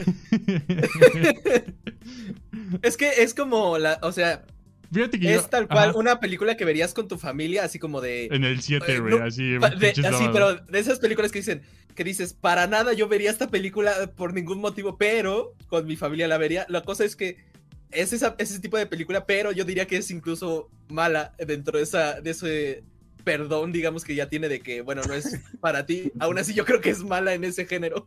Sí, las actuaciones son horribles. Horribles. horribles, sobre todo. La del papá es la peor. Bueno, y la del tío, y la del tío. Y. O sea, es una película. eh, Ajá, sí. Ajá, que es una película que se justificaría, por ejemplo, si te sale ahí en el camión, ¿no? Y no tienes nada más que ver. O sea, como de ese tipo. Pero los camiones de ahora ya tienen así sus tabletitas para que elijas y todo, güey. Es que es, es sobre todo como, como que al inicio es muy rápido y ya después como que al final como que no sabe cómo empezar a resolver las cosas y ya nada más es como, ah, sí, y entonces ya vamos a hacer la presentación sin ninguna especie de secuencia donde te muestren como alguna grabación o el trabajo siquiera que estuvo haciendo en esa serie. Entonces como que toda la película es como, ah, eh, ya no sé qué hacer, nos queda media hora nada más y ya la terminan. Entonces Sí, como dices, siento que, que no, no, eh, como dices, se siente reboomer, así como esto es lo que es YouTube. sí. Esto es lo que eh, trae mucha, mucho dinero en los YouTubes y sobre todo siendo una película, entre comillas, reciente. eh, eh, que ya, digamos, es un YouTube que ya está bien masticadote, ya hay un montón de contenido bien diferente para todos. Y que te salgan de, no, pues es que esto es lo que pega, papu. Es así como, ¿qué pedo? y, y digo, yo no digo, está muy buena la película, no siento que sea horrible, pero pero sí les digo, si está en su decisión, pues no la vean, ¿no?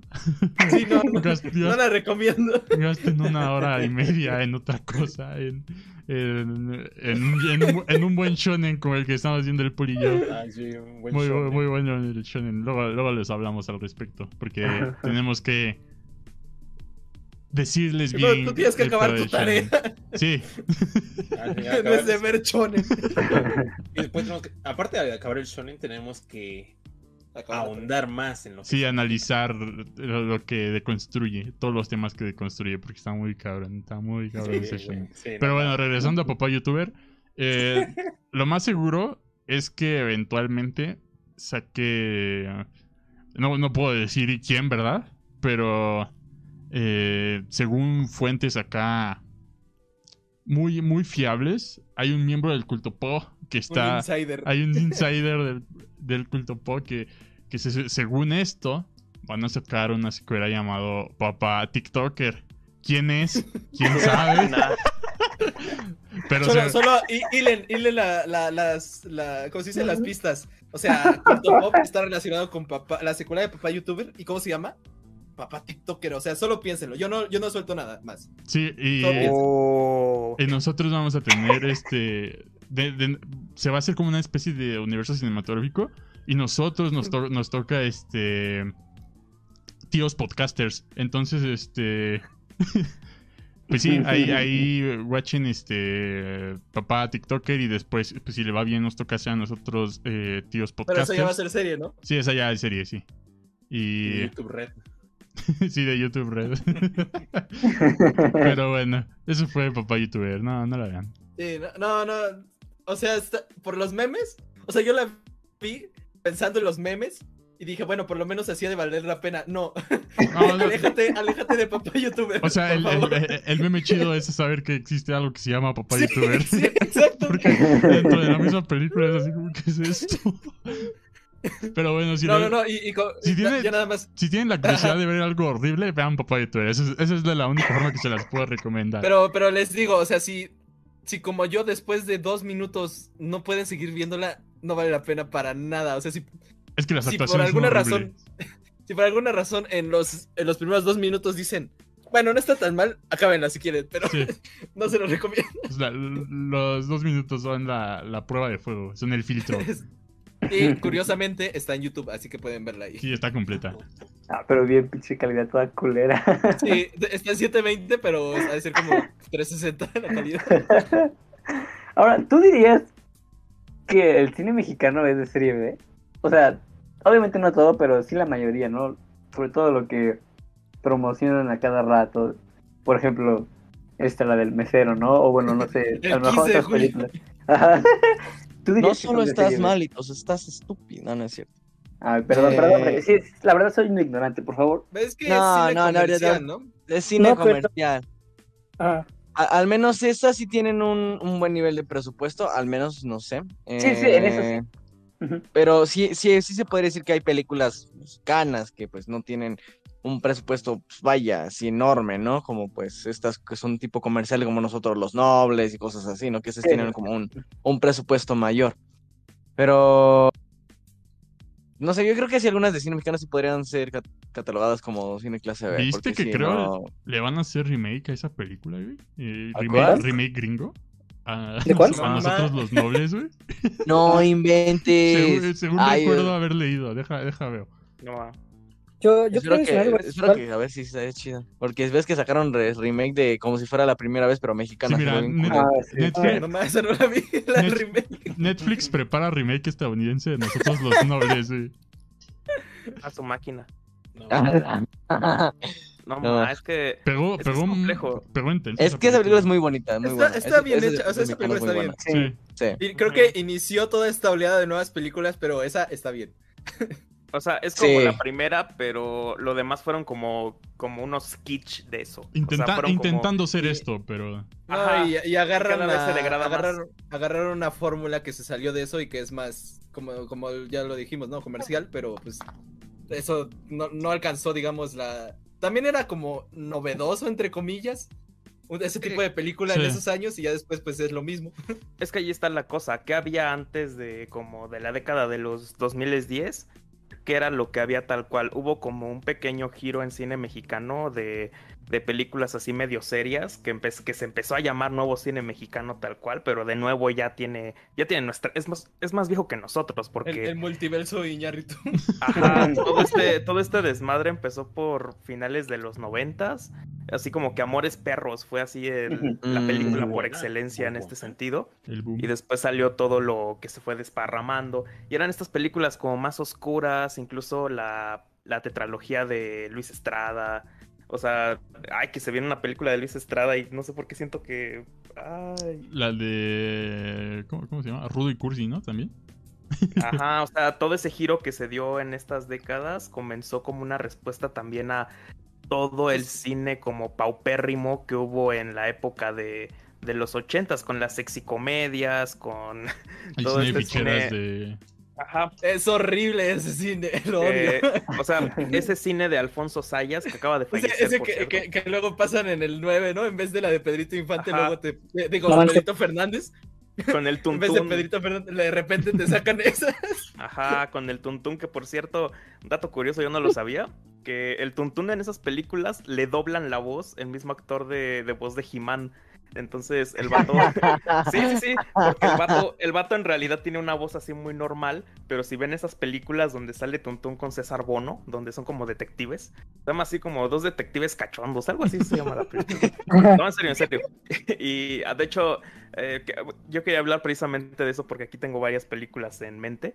Y eh, eso es, eso es lo que estaba produciéndose y tenía mucho éxito porque antes de que existiese un cine como tal de cadena, como aquí lo teníamos, antes era muy normal que eh, tú, empresario, emprendedor, en lugar de abrir tu zapatería, de abrir tu tienda o tal, podías tener la posibilidad de tener tu cine de barrio. Y ese cine, pues tú ibas de plano con la productora, o sea, en lugar de ir a la central de abasto a surtirte, ibas de plano a la distribuidora de cine, ibas a General Anaya, a los estudios Churubusco, y pedías tu copia, la comprabas para distribuirla en tu cine.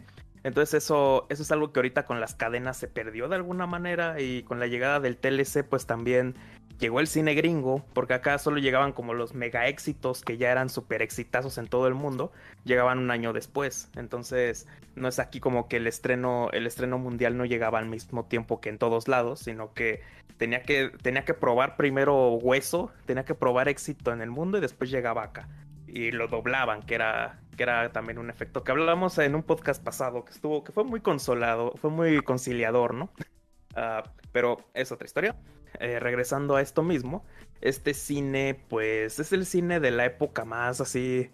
Ay, yo, yo tengo un prejuicio y es malo porque estoy en este pedo de la historia, pero si a mí me dicen épocas culeras de México, yo pienso en los 60, 70. Vean películas de esa época. ¿Eh? ¿Qué pasa? No, solo me reí, güey. Ah. no, o sea, vean películas de esa época. La Ciudad de México, de verdad, de verdad, estaba, estaba denso. O sea, todo estaba denso, todo estaba peligroso, todo Con los taxis cocodrilo. Ajá, los taxis cocodrilo, sí, también. O sea, ya estaban muriéndose, pero aún quedaban. Y uh, era esa época en la que las todos los fenómenos de los años 50 que eran como el fruto de la Revolución Mexicana se perdieron.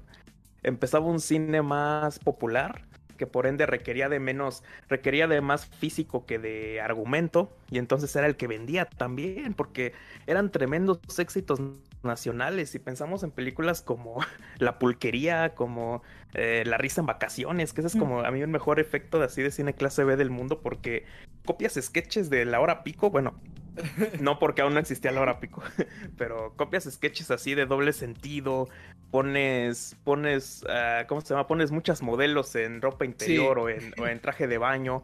Eh, el protagonista debe ser feo, cagado y feo, cagado y ¿cómo se llama? Y pues con todos los tropos de la época, así machista, ¿cómo se le llama?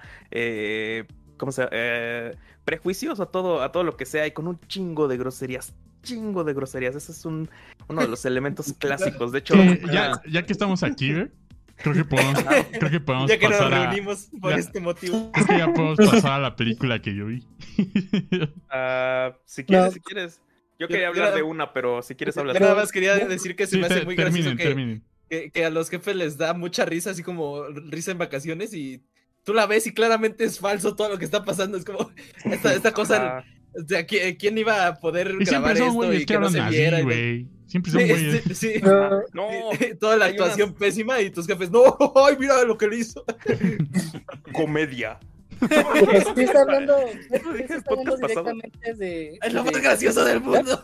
Ah, sí, sí, sí, sí. ¿Sí estás hablando directamente de cine de ficheras? No. Eh, no, no, no, no, no, esa esa es otra cosa. Eh, Ah, yo estoy hablando de, de las sexicomedias, de las sexicomedias. Ah, no, o sea, es que Ok. Ese Ah. cine tal cual, ese cine tal cual, pues sabía cuál era su objetivo. Yo creo que es igual que la comedia romántica actual que sabe que está destinada como a esa población eh, clase media baja, que es traba- eh, trabaja en una oficina, que está trabajando también en casa actualmente, no sé, y que le pinta un deber ser, por así decirlo. Y Súper entonces... aspiracional, ¿no? Así como lo más, Ajá. lo sí, más sí, o sea, del mundo y lo ve, lo ve nues- nuestra racita de bronce. Sí, éramos hijos de dioses, o sea, es el deber ser. es el deber ser de la, del mensaje que da este cine. Pero anteriormente, si nos vamos a los años 80, se repite un poco el tropo, porque entonces, si te vas a una población que es como la que crió a esta nueva generación, pues te vas más a lo carnal y dices, pues, ¿qué quiere don, don señor mecánico de ahí de la, de la, ¿cómo se llama? De la, don señor, don señor mecánico de Talachas, Talachas Jiménez, ¿no? Eh, ¿Qué quiere? Quiere, su, quiere, quiere ver la representación física de su póster. ¿Cuál es la representación física de su póster? Pues ahí lo van a poner en estas películas y está bien extraño, y está bien, ¿cómo se llama? O sea, tiene que tener este trasfondo así sabroso. O sea, literalmente, güey, es un anime live action del libro vaquero. Sí, tal cual, tal cual. O sea, porque, o sea, no es de a gratis que allá los protagonistas estén feos, estén feos como la, estén feos como las mismas películas, porque eh, dicen, oigan, mira este, mira este vato, como tú, como yo. Eh, No, como tú este no. va a pegar. Ah, gracias. Este, este, va este puede tener lo que tú, por eso mírala, para que te diviertas y repliques lo que se enseña aquí, ¿no? Y pues va, en parte eso nos habla mucho de la sociedad, pero, o sea, yo recuerdo que así como la culminación de películas, así que antes de una crisis en los noventas que hizo que las películas fueran más, más serie B de lo que eran, porque tenían ya temáticas más del tipo mundo de narcos, de balaceras, de cosas así.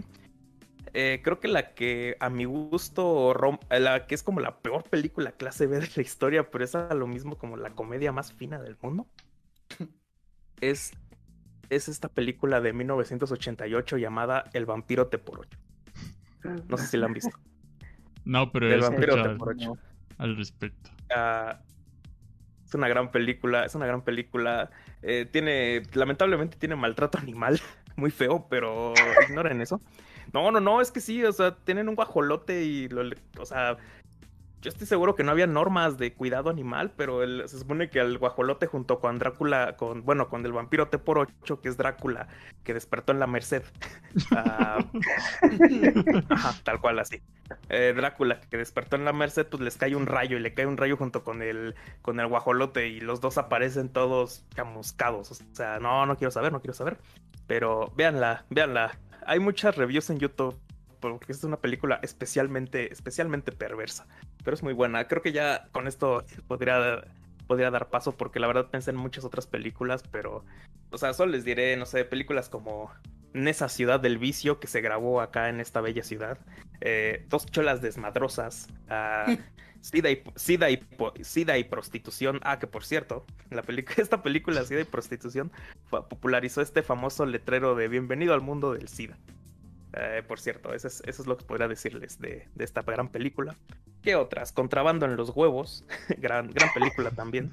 Ah, sí, sí, eran estos dramas narcos de pues, contrabando a través de... ¿Cómo era la de Irapuato contra... ¿Contra qué? Eh, no me acuerdo. ¿Morelia? Algo así. Pero ya, ya, iba, ya, iba en, ya, iba en, la 3 y era de narco. Así que Narcos Gays es una gran película también. no, sí, así se llama Narcos Gays, o sea, tal cual. Es un...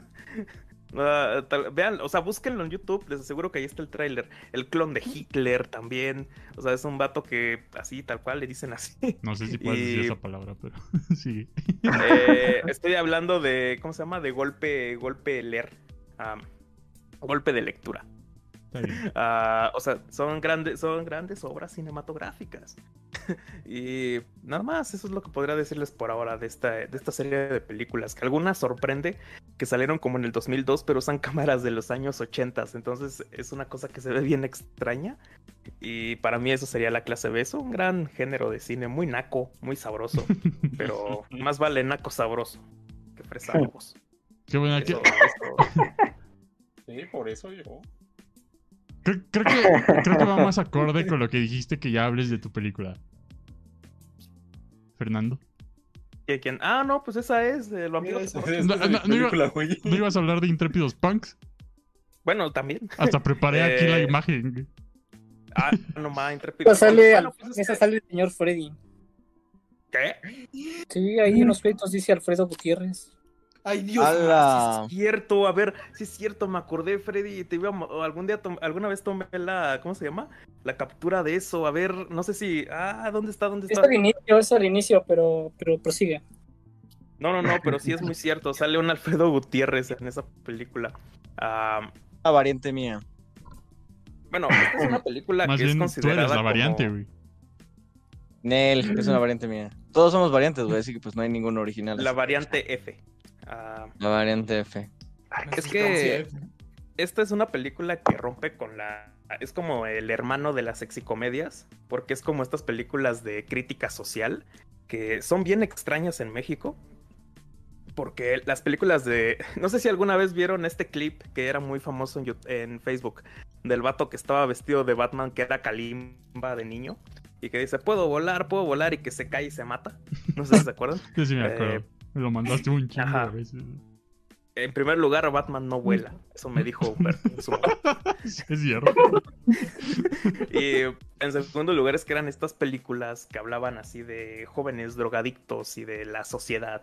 Ah, así como la película de la banda de los panchitos. Este tipo de, este tipo de, de, de películas donde está la violencia tal cual, así toda, ¿cómo decirlo?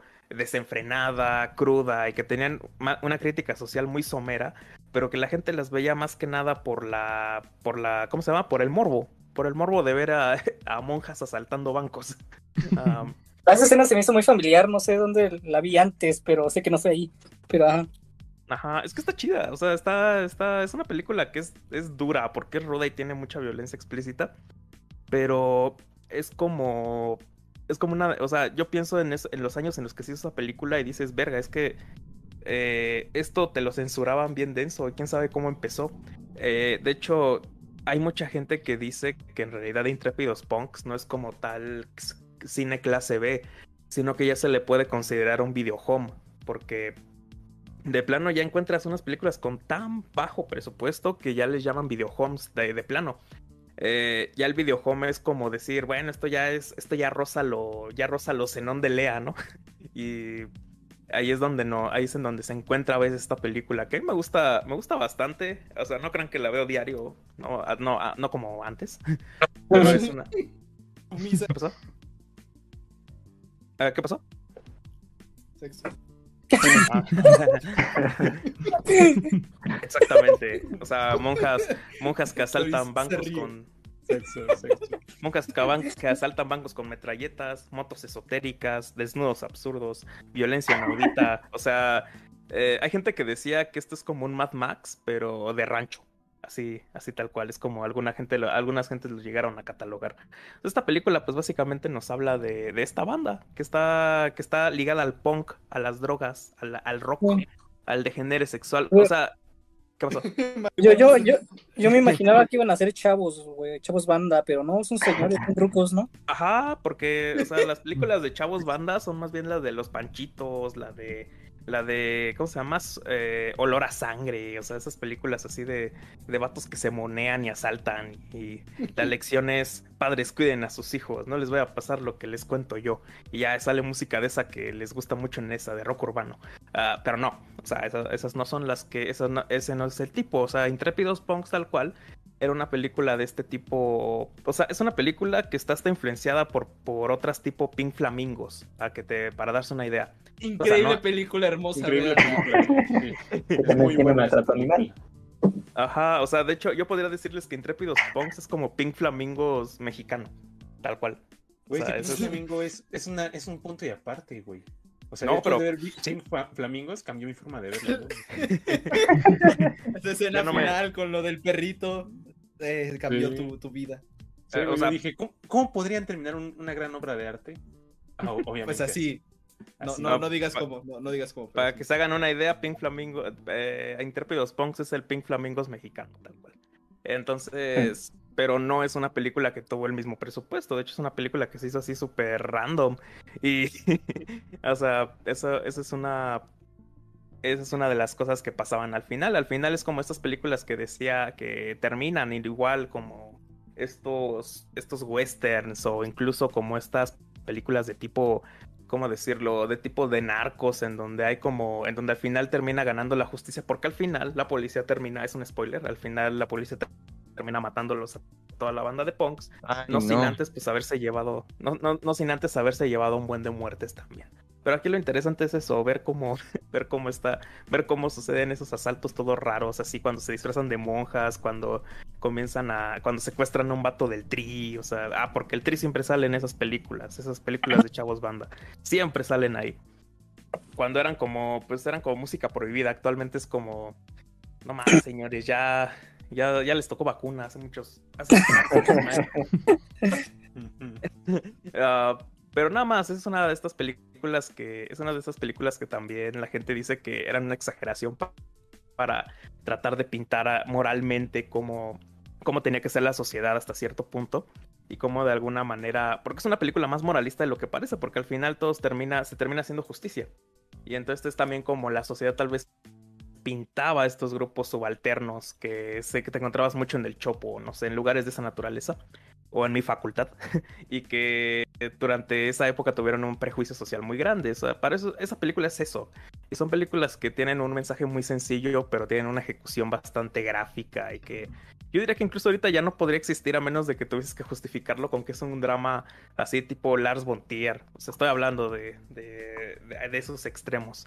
Y eso es lo que yo podría decir de esta película sin dar así mayores detalles. Yo diría que pueden verla, está en YouTube también. Eh, va a ser una constante, creo, en este, en este episodio, hablar de que la mayoría de las películas que están aquí pueden encontrarlas en YouTube, porque de plano, pues son, son poco rentables. Han sido desde siempre muy poco rentables, entonces les sugiero que la vean con mucho gusto y eso es lo que yo les presento esta vez. Y pues, sí, nada más. Muchas gracias, señor Fernando. Esos fueron los intrépidos punks. Muy intrépidos, muy punks. Eh, yo por mi parte vi siempre en domingo la película. la película basada en el gran programa de Televisa llamado Siempre en Domingo, pero esta era Siempre en Domingo la película, ¿no? De que trataba Siempre en Domingo. Pues eh, eh, era, era un programa sobre... estoy cambiando el título. ¿Penes? No, no, no. Espérenme. Este... Este es que hasta, se oyó bajito así como si lo quisieras ocultar. No, no, no, no, es sobre eso, banda. No, no es sobre eso. delicada censura. Eh, el programa en sí era como para presentar nuevos artistas, artistas que ya estaban eh, eh, despegando su carrera y ya, ¿no? Básicamente era eso. era, hoy viene a cantar este güey. Y ya, ¿no? Pero así como por ocho horas en, los domingos, ¿no?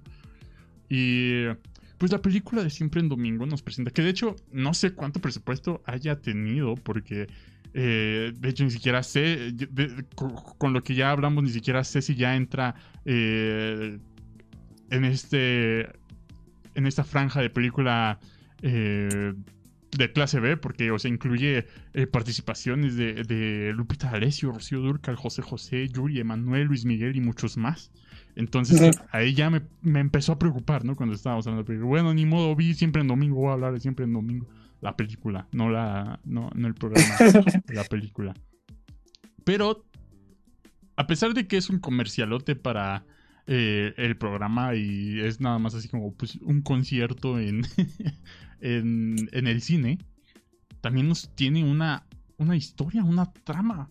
¿Y de qué va esta trama? Pues resulta que llevan al programa de siempre en domingo a una bebé perdida. Y ya eso es todo. Durante todo el programa tratan de encontrar a la jefa y nada más se ve Raúl Velasco eh, llamando así por teléfono. No, estamos muy preocupados buscando a la mamá. Si alguien sabe, eh, pues por favor, por favor, este, contacten, ¿no? Aquí tenemos a la bebé.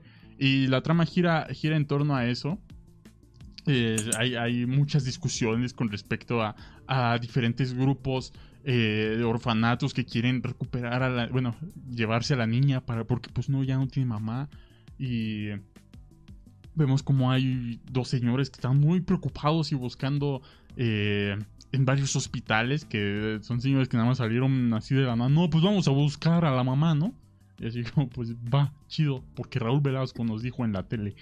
Y llega un punto en el que incluso así se hace una llamada eh, nacional, así para buscar a la, a la mamá de la niña, porque Raúl Velasco no, vamos, ambulancias, vamos, este, policías, por favor, ayuden a buscar. Y hay como toda una especie de montaje en la que toda la Ciudad de México anda buscando a la mamá, ¿no? En diferentes hospitales, así como que pedo. ¿La mamá de la mamá? La mamá de la mamá. y pues al final resulta que sí la encuentran. Fue, es, un momento muy, muy catártico. Es un momento muy catártico dentro del cine eh, mexicano. Y lo que, no, lo que no se esperan es que aquí inicia un cliché banda. Un cliché de las películas de DreamWorks. Porque al final, al final toca baile, papu. Y, y, termina con que todo el mundo empieza a bailar el jarabe tapatío y ya se acaba. es una película muy mamona. ¿Toda la ciudad? Eh, sí, sí, sí, se, se pueden así como, no sé si es en el Ángel o en Chapultepec y ya están todos bailando y ya. Maravillosa, maravillosa siempre en domingo la película, banda. Maravillosa jugada. Es, es más lo que van a, van a ver eh, gente cantando que lo que es realmente la película. Y, y ya no la vean.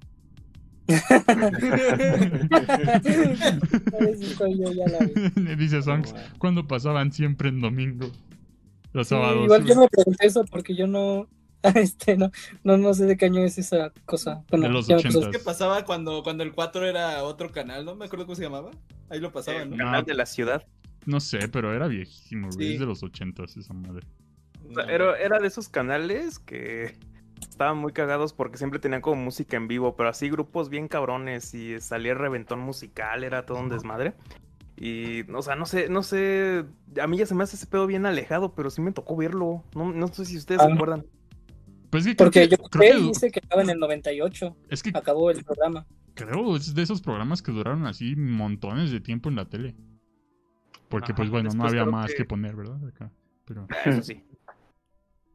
Ah, pero es una historia toda llena de desmadres eso, de cómo este vato ponía, quitaba artistas, tenías que, o sea, si le caías bien al vato de siempre en domingo, ya tu carrera ya estaba hecha. o sea, Ajá, era un desmadre. De hecho, se llevaba bien mal con Juan Gabriel, y, pues, o sea, por razones de la época. Y o sea, el vato pues pegaba tan cabrón que tuvo que invitarlo a su programa porque la gente lo pedía un chingo, pero de plano el vato le caía súper mal. Entonces, eh, casi casi como que Emilio Azcárraga padre tuvo que llamarlo así, decirle, a ver, güey, me traes a este vato.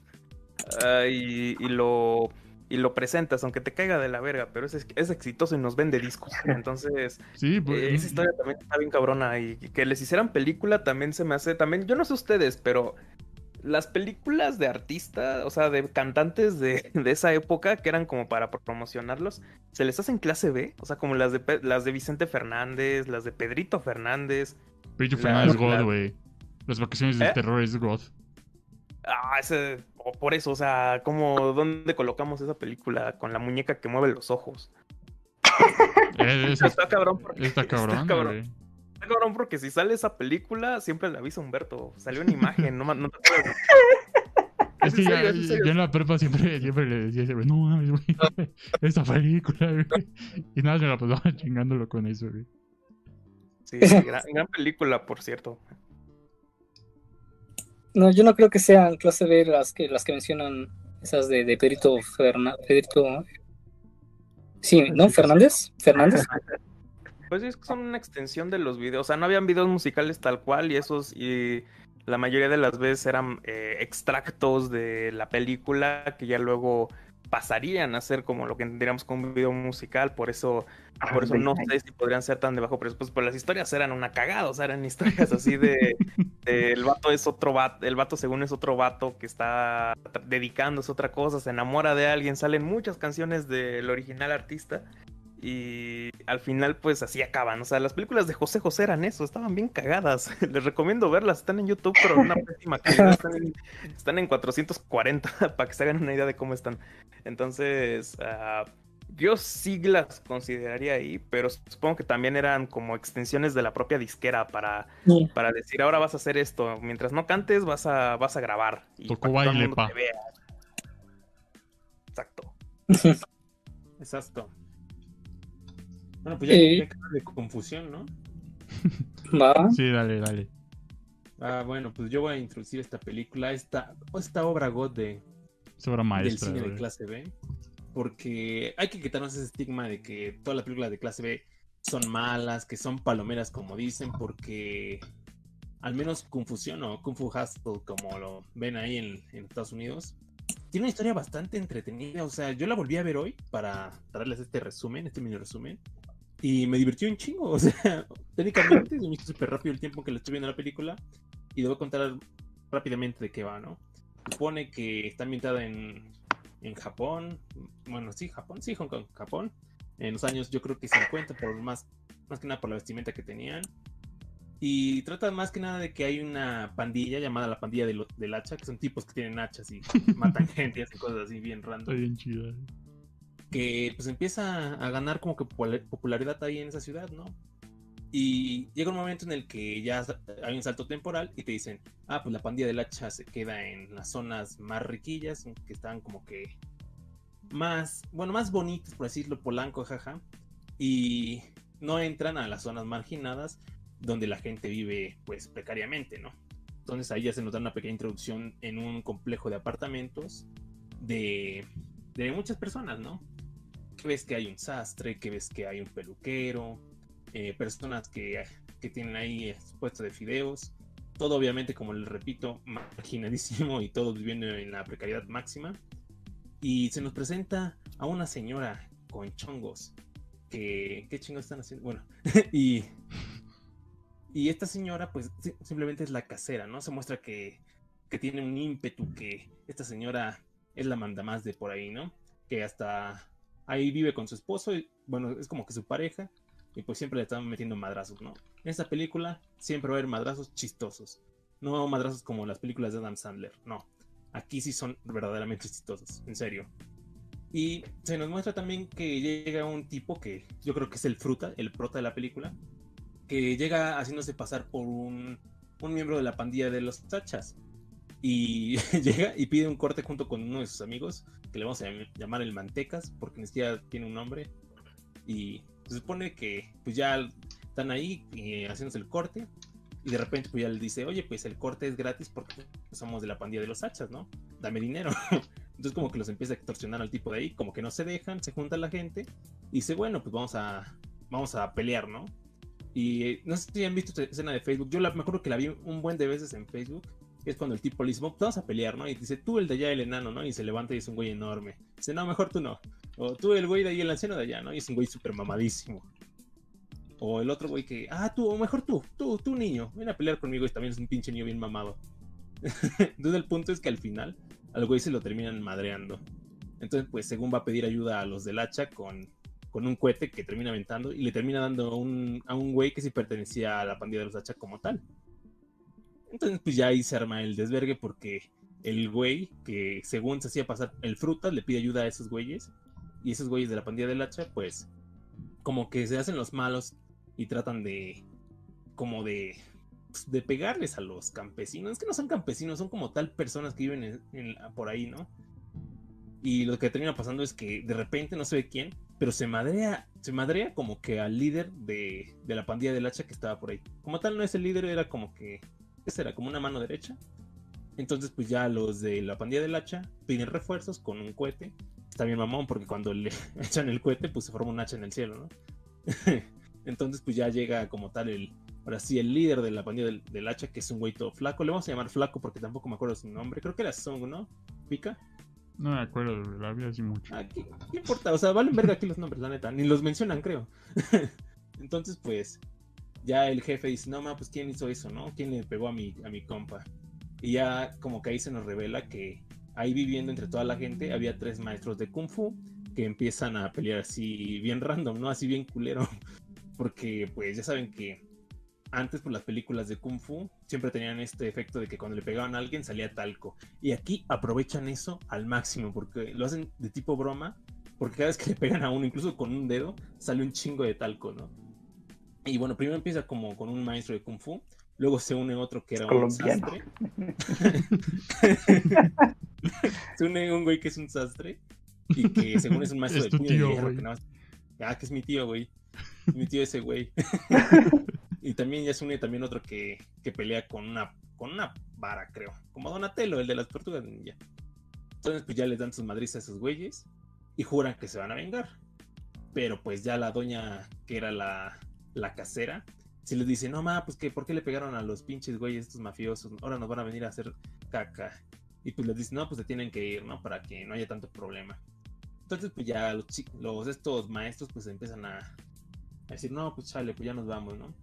pero han, pues al mismo tiempo los de la pandilla del hacha pues ya estaban pues planeando cómo deshacerse de estos maestros kung fu.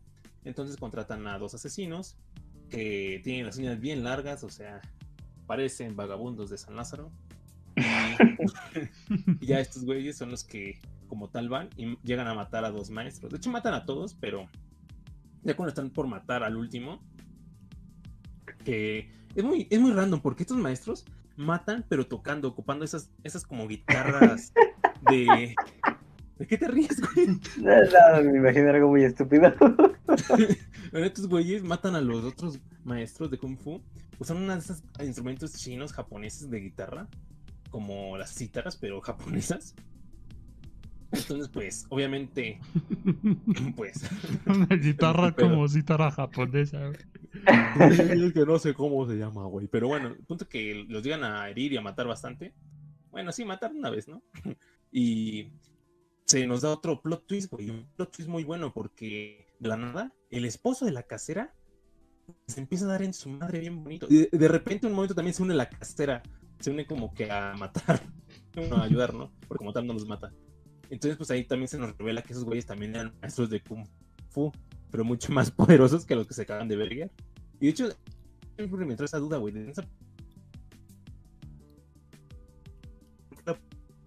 Porque ya el punto es que derrotan a los estos. Y ya como que amenazan al líder del pandilla del, del, hacha. Oye, no vuelvas a, venir por aquí o te, o te pego. Entonces, pues ya el bastante, bastante tocado, pues dice, ay, pues qué hago, qué hago, qué hago, ¿no? Entonces, pues ya este, al otro güey que, ¿se acuerdan del pendejo que hablé que le hicimos el fruta? Al fruta, pues también eh, ya antes le había pedido al, a este líder que le lo dejara, pues unirse a la pandilla. Y pues únicamente solo lo dejó como con vida porque se dio cuenta que el güey tenía habilidades para abrir cerraduras. Saludos a Omar Bakshi Nolsted que nos dice que transa banda. ¿Cómo estás? ¿Cómo estás? Perdón. Saludos. Y bueno, el Frutas, pues ya el, el, líder como tal de, ya de los hachas, ya con los poquitos integrantes que quedan así sin madrear, eh, pues ya le dice al Frutas, oye, ¿sabes qué? Pues puedes ser miembro, pero tienes que ir a liberar a un asesino que esté en un manicomio, ¿no? Y ya el güey dice, ah, bueno, pues ya voy, ¿no? Y pues obviamente todo esto lleno, de escenas todas toda random y que de hecho en el manicomio hasta tienen tanques, no sé qué. y el punto es que ya el güey libera al asesino, que es como que el mejor de todos. Y es un señor que viene en chancla y todo eso, ¿no? Y pelón. Entonces, pues ya después de probar que sí es un asesino bastante eficaz, después de, de hacerlo mejor un rato, se va a pelear este asesino con los maestros que estaban ahí en el complejo de apartamentos. Eh, todo muy, muy tonto, ¿no? Porque hay muchas escenas de, combate, se lo quiero dejar para el final para, para comentar. Pero ya después de esto, pues, ya cuando estaban como tal por derrotar al, al maestro este, al asesino, al asesino total, pues, este como que los engaña y los apuñala con unas flores de loto, algo así. Entonces, pues ya los dos maestros como que lo tienen así como que dominado entonces ya el jefe de la pandilla de, los hachas le dice al, prota, oye, pues pégale, ¿no? Pégale a los otros maestros para que ya les gane, para que ya los mate este güey. Entonces el güey agarra una pata de mesa que se había tirado por ahí y le da un madrazo al, asesino como tal. O sea, no le da un madrazo a los maestros de Kung Fu. Y pues le da un madrazo el, ese güey porque se enoja. Le da un madrazo al, al pendejo que hasta lo termina todo, hundiendo toda la cara. Así con los efectos que pudieron ocupar se veía eso, ¿no? Entonces, pues ya en la distracción, los metros se llevaron a este güey y se lo llevaron como a un templo, según para curarlo, para curarle sus heridas. Y algo que se me olvidó pasarles es que este güey tiene un desarrollo. Sí, el Frutas no, no es como que el típico personaje plano de las películas de clase B, tiene un desarrollo. Porque se nos cuenta en, a lo largo de la historia que el Frutas, de pequeño, encontró a un, a un vago, literalmente es un vago, güey, es el Moninas, que, que le vendió un, un cómic, creo, de Kung Fu y le dijo, no, es que tú eres el mero güey, el elegido, no sé qué, y por 10, 10 dólares te doy esta madre. Ya el fruta se lo cree, y ya después de según aprender Kung Fu ese güey, pues va y defiende, bueno, nos pasan un flashback de él cuando estaba chiquito defendiendo a una niña que era muda y que tenía una paletita. Entonces, pues, obviamente como el güey no sabía Kung Fu, los güeyes al que están molestando a la niña, eh, lo terminan madreando y después orinan en él, lo cual es muy raro, ¿no? Pero, pero pues es algo que pasaba, supongo yo. Entonces pues también los guiños a esa niña porque también una vez que el fruto estaba robando eh, a una heladera, esta heladera resultó ser la niña, que es, que es muda, ¿no? Pero bueno, ya el punto es que ya cuando se llevan al frutas a, recuperarle sus heridas, se dan cuenta que se recupera muy pronto y dicen, ah, debe ser el elegido del Kung Fu y no sé qué. Entonces, pues ya se arma la pelea final porque ya llega el, este asesino que no, no, o sea, en serio, no creo que no, tienen, no tengan nombres, porque incluso lo vi con subtítulos, no vi ningún nombre. Entonces, pues ya se da como que la pelea final. Y la explicación de por qué el Frutas ahora ya puede pelear es porque le dieron una santa vergüenza que por eso liberó el chi de su cuerpo, eh, dando, dando así luz a su verdadero potencial. Entonces, pues esta pelea es de lo más ridícula en cuanto a efectos, porque en serio pasan cosas que ya rozan con, la con el surrealismo, que ya desafían las leyes de la gravedad. Y pues termina madreándose bien cabrón al asesino, ¿no? Y el asesino pues ya quiere ser su alumno después de, tremenda madriza. Y pues ya todo feliz al final, ¿no? De hecho termina de una manera bastante peculiar porque no termina únicamente en, el que derrota al villano, sino que termina en el que el güey dejó su vida de, de como asesino deshonesto. Bueno, no asesino. Como tal, el frota quería ser asesino, pero pues no, ¿no? No terminó así. Terminó poniendo una tienda de paletas junto con su amigo el Mantecas. Y pues, después de que ponen su tienda de paletas, se encuentra a esta niña muda y la besa. Esa es confusión, amigos. pero lo que realmente hace, hace Confusión una verdadera película de clase B son sus escenas de, pelea, pica. ¿Te acuerdas de una que te, ha llamado mucho la atención de, de, esta película? La de la dueña cuando lo va persiguiendo, esa, es la escena que, quedó marcada en, mi vida, Porque son los dos güeyes ahí corriendo así bien cabrón. Pero digamos que van corriendo acá como tipo correcaminos, ¿no? A esa velocidad acá, ultra fast, y así con las patas así, ultra Sonic. Las patas así como círculos, así, literal. Simplemente les ponen esos CGI en las patas y les ponen una pantalla verde atrás que se nota un chingo y así están corriendo esos güeyes. Sí, o sea, y ahí están todas las escenas de la película, ¿eh? me acuerdo que les, lanza, lanzaba que la chancla y así, pa, pa, pa, así un chingo y nada más terminan que la dueña se pega contra un un este un espectacular, ¿no? Así un anuncio enorme, así, ¡pam! y queda ahí toda estampada. sí, muy buena. Sí, esta película tiene de estas bromas así tontas, como les decía, de los golpes, pero sí dan risa. No son como las de Adam Sandler, repito, no son como las películas de Adam Sandler. O sea, aquí sí dan risa y ahí, obviamente, muchos efectos utilizan CGI. El CGI sí es lamentable. No, no, el chiste de Adam Sandler. Pero obviamente el CGI es lamentable porque pues salió en 2004, 2005. Pero aún así es bastante divertida, entretenida la historia, ¿eh? O sea, no hay ningún momento en el que tú digas, ah, está bien Z, Z, Z. Porque no, o sea, sí es muy divertida y ocupa mucho esto, este recurso de, de los chistes de personaje. Que a lo mejor hay un personaje que actúa de una manera muy, muy divertida, que a lo mejor hay uno que está vestido como, como tontito, cosas así. O sea, también es una comedia un poquito sencillita, no, no les voy a mentir algo simplona, pero lo hace bien. Lo hace bastante bien incluso. ¿A poco no? Ni pica.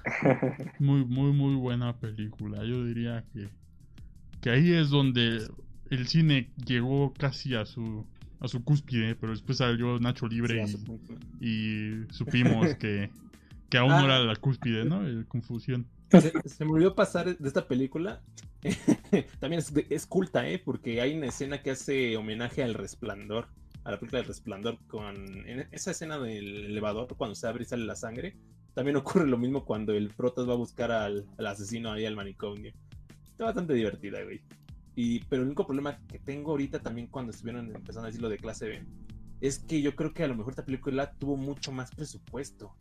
Porque su CGI, aunque es lamentable, como ya les había dicho, pues ocupa demasiado, ¿eh? No es como que lo ocupe un ratito y ya, o sea, ocupa demasiado y lo ocupa bien bastardo.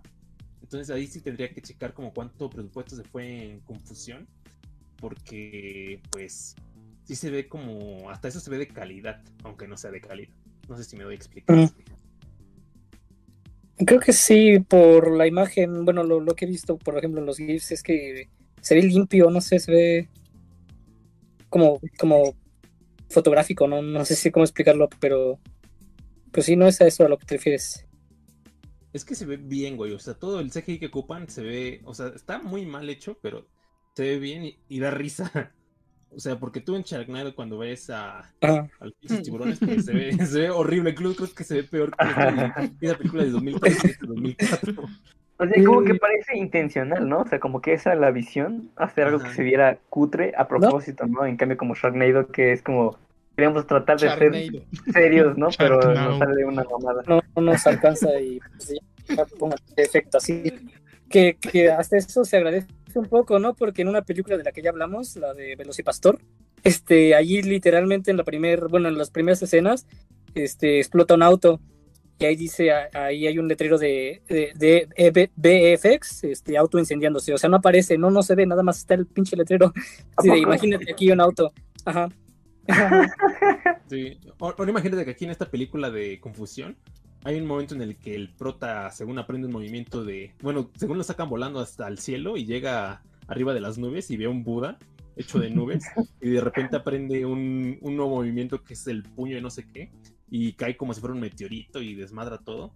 Y de hecho, hasta avienta un puño al aire y el edificio que estaban ahí, obviamente con CGI, se ve como que la figurita, bueno, lo que sobra del puño, ¿no? O sea, sí, así es el tipo de CGI que ocuparon aquí. O sea, yo sí la recomendaría, la verdad. No, o sea, sí es, yo creo que es un poco mejor que Palomera. No he visto su calificación en Rotten Tomatoes o en, o en otro sitio, pero yo creo que sí debe ser alta. Y pues ya, ya, ya me, ya me voy. sexo, sexo. Eh, bueno, yo igual quería hablar de algo que mencionó este, este Fernando que tenía que ver con, con ¿cómo dijiste? Como, como si son videos. con, con videos, ¿no, Fernando? Bueno, no sé si está aquí. ¿Caseros? ¿Caseros?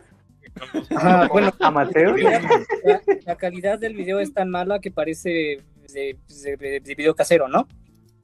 Eh, bueno, ese es un poco el caso en, en, una joya cinematográfica que me encontré que, y que ya, ya, ya les pasé por el Discord. La de Jesucristo, cazador de vampiros, güey. O sea, o sea ya, ya con el título ya, ya es como de, no más, esto, esto lo tengo que ver. Y bueno, es una película del 2000. Ajá. Oh my god, esto va a ser épico, papu.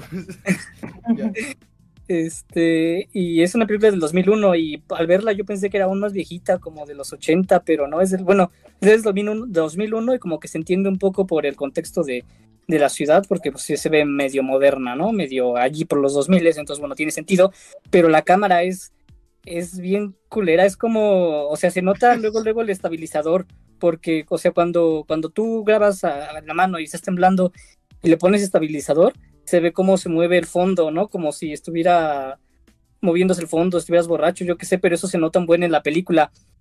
Y, bueno, bueno, aparte de eso, y bueno, de aquí igual la pueden encontrar en YouTube como en calidad de 320, este, pues la historia está interesante, ¿no? Y pues va de que, de que casualmente Jesucristo regresó su, su segunda venida aquí a la, la tierra y pues para continuar con la profecía de su padre o yo qué sé, ¿no? Y de repente llegan unas vampiros, bueno, vampiras, unas vampiras que, que, que pues nada más, bueno, se dedican a, a, a morder el, el, cuello de las personas, ¿no?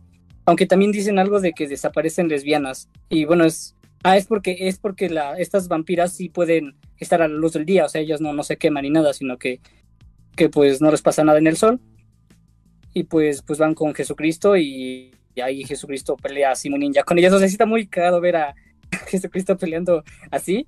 Igual las coreografías son muy malas, pero algunos se ven bien, no se ven medio chistoso. No creíble, pero sí chistoso. Y bueno, este, entonces el punto es de que Jesucristo, después de ver que aquí hay vampiras sueltas, pues, pues te, tiene que, que, que dedicarse a encontrarlas para, para detenerlas y así continuar con la profecía. Eh, después de su primer enfrentamiento, él se corta el... Bueno, es, esto es lo que yo critico porque entiendo que lo quieran ver hacer ver moderno a Jesucristo, o sea, cambiándole la ropa y se ve medio punk, pero no tiene que cortar el pelo, o sea, se lo cortan así casquete corto y ya, ya pierde el chiste. Pierde el chiste de, pues ya no parece Jesucristo, pero bueno. Eh, igual todavía sigue usando... ¿Eh? Ese copete, joven.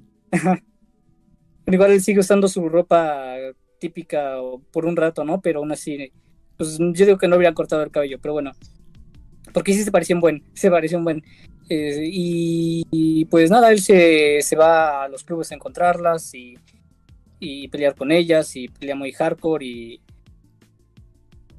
y digamos que en un punto es eh,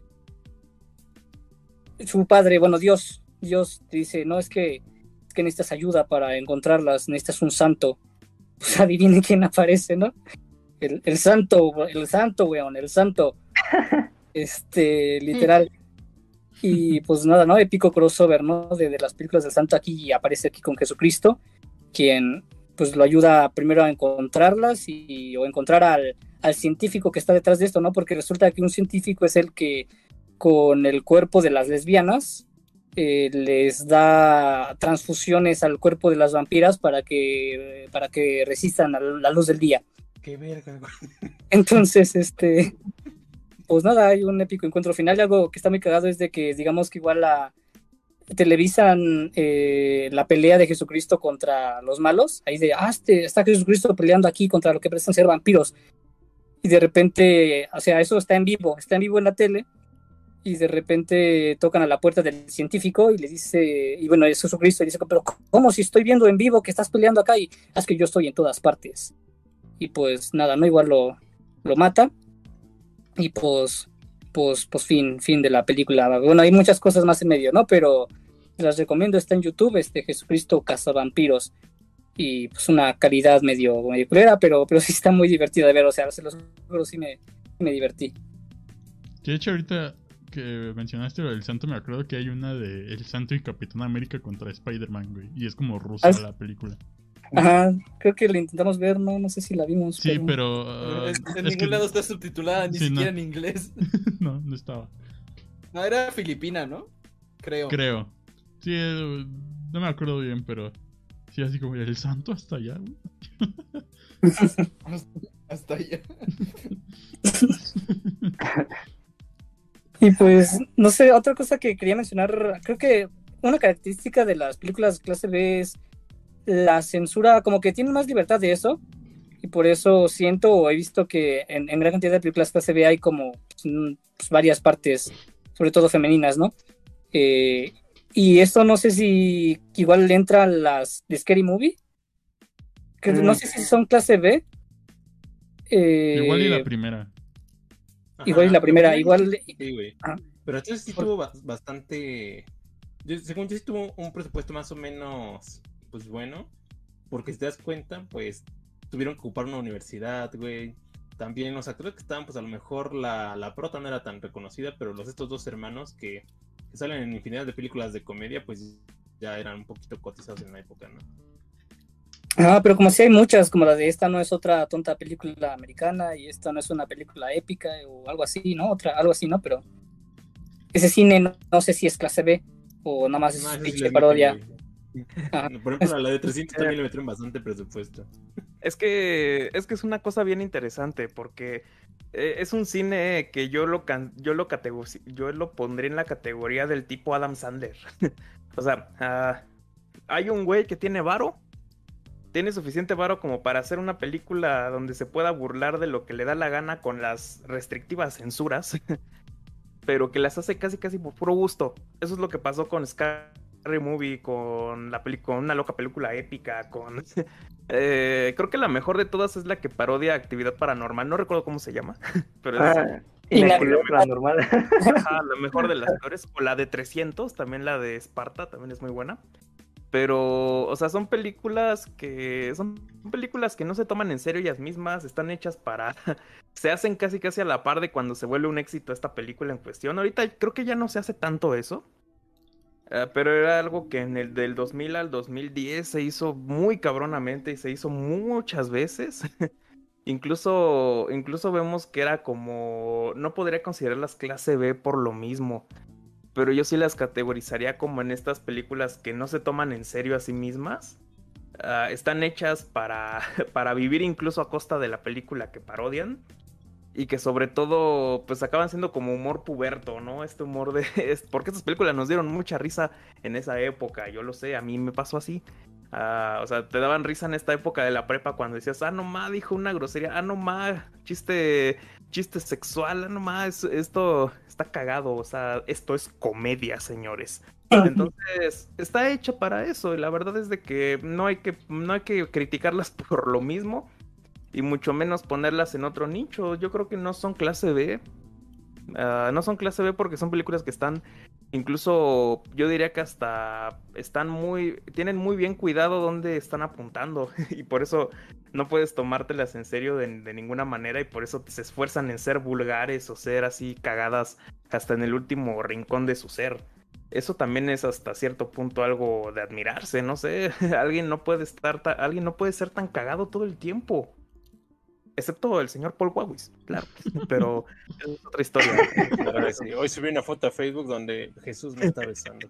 Como niño, como al No todo el mundo, no todo el mundo nace con la comedia en las venas. Ahí, ahí sale el Paul Wawis. Ah, amparado por Jesús. Ah, que por cierto, estamos hablando de Jesús, ¿no? Por la película. Pero eh, yo pondría esas películas lejos de la clase B. Eh, nada más diría eso. De silencio, el güey. El señor Freddy tiene una película que quiero mencionar. No. Está bueno. Ya, ya me callo, ya, ya me voy. No, o sea, no, no tengo, o sea, yo creo que no he visto tantas películas de, de, pues, de clase B, ¿no? O sea, Puro Porque arte, Cine de arte. Puro cine de arte alemán de tres horas con intermedio. eh, irlandés también. La Cineteca Rey. Muy buenas películas. Mm. Y ah, no es cierto. bueno, sí, pero no. Eh, pues nada, es eso. Lo estoy escuchando. Viva Cristo Rey. Y pues no dejen que Perfecto. les, les. que se les caiga el hilo de Toris, porque Toris es Toris, déjenlo. Bueno, no. Pues muchas gracias, Freddy. Gran comentario. Gran aportación. Un Gran honor. aporte. Lo que tú no sabes es que Memo Ponte ya se disfrazó de eso. Ay, no, eso es peor, eso es peor que. que, que No me apuntes, serie B. no, eso es peor que la. Que tu película sea clase. B. Haz de cuenta que para que tu película sea clase B necesitas que necesitas meterle menos presupuesto que el que le mete Memo Ponte a los disfraces de esa pinche plaza. No mames, imagínense ser, tra- ser empleado en esa plaza donde hace sus cosas. Y... No, y déjate eso, maquillarlo ese, güey. ¿Por qué estamos hablando de esto ya? No? Sí, no mames, ya no digan eso. Me da ansiedad. Pues bueno, muchas Ay, gracias. sí. Sobre todo tú. De lo que hemos visto, Paul. Nada.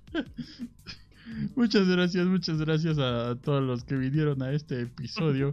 Eh, recordamos a los patrocinadores del podcast que son el Riptor 210, CCG Sailor Mars y el Buen Songs. Muchas gracias por haber venido a este episodio de Culto Puscas. Pero bueno, señor cazador de vampiros, ¿cómo se despide? Spin Master, ¿Aló? es que ya, ya no tienes la suscripción, son los subs, pero muchas gracias por esos cuatro. Eh, eh, pues, pues un video muy, muy divertido, muy divertido. Espero que, que les haya divertido, igual que, que estas grandes películas que pues vean bajo su propio riesgo, banda. Y no nos hacemos responsables por horas perdidas, vómito o, sí, es cierto, o, no- o ganas de vivir. Este, pues nada, igual les puedo recomendar una película allá acá más, pues no, no es, no es 3X, pero se acerca, este, con, con este, con este Brad, este Chris Pratt, se llama Deep in the Valley, ahí está en Amazon Prime. No es clase B porque se nota que tiene presupuesto, pero, pero ahí Porque se las- hablas de ella. Güey, tiene Chris Pat, no mames. Es que Chris Pat. buenas noches, banda. Ya me llegó mi Chris Pratt. Oh. Opa y Chris Pratt. Todo un as del cine. Cierto, SSG, SSG nos recuerda que hay que leer las preguntas de subs. Una disculpa, Ah, se sí, nos sí. olvidan. Y esta vez solo llegaron dos. Eh, SSG dice: ¿Por qué el cine clase B mexicano está más bueno que el cine clase A mexicano actualmente? Güeros es igual Eso. a joder, te amo Ciudad de México. Güeros, güey. Como es Fernando. que es por eso, es por eso que mencionaba hace rato, que hay toda una industria que hay toda, una, indus- hay toda una industria que gira en torno al cine clase A. En este caso es como gira en torno a lo rentable, a esta a esta cultura de lo aspiracional, a todos estos escenarios que no sé si han notado que estas películas como la del mesero y todas en las que sale Regina Blandón. Ah, son técnicamente, tienen hasta la misma paleta de colores, no sé si lo han notado, son como unos colores pastelosos, así como Cindy la Regia, ¿no? Ah, o sea, son películas con este grabados con la que- misma cámara. o sea, son unas cosas bien extrañas porque hasta tienen este tono de colores para no tomártelo en serio, en el que dices, wow, solo alucinado piensas que hay un México así, ¿no? Como en No Manches Frida con las escuelas que son, como todas las escuelas se ven así, ¿no? o sea, tipo de esta, eh, el tipo de, el tipo de cosas que plantean son muy rentables, son muy rentables porque de verdad alejan de la realidad. Y a veces el cine clase B toca a la realidad porque la realidad es barata y la realidad cuesta poco retratarla porque la tenemos al alcance. Entonces el cine clase A termina por ser muy idílico. Es como lo que pasa en la India. Que por ejemplo, una película muy chida es la de White Tiger que está en Netflix. Se la recomiendo muchísimo. O sea, esa película costó menos que un éxito de Bollywood. Porque es muy fácil irte a cualquier pueblito de la India todo pues todo ruin, todo, todo malo. Culero. Y no va a causar mayor problema, no va a causar mayor problema en gastos. Y algo así pasa acá. Algo así pasa acá y termina por tener más éxito la realización que cualquier otra cosa.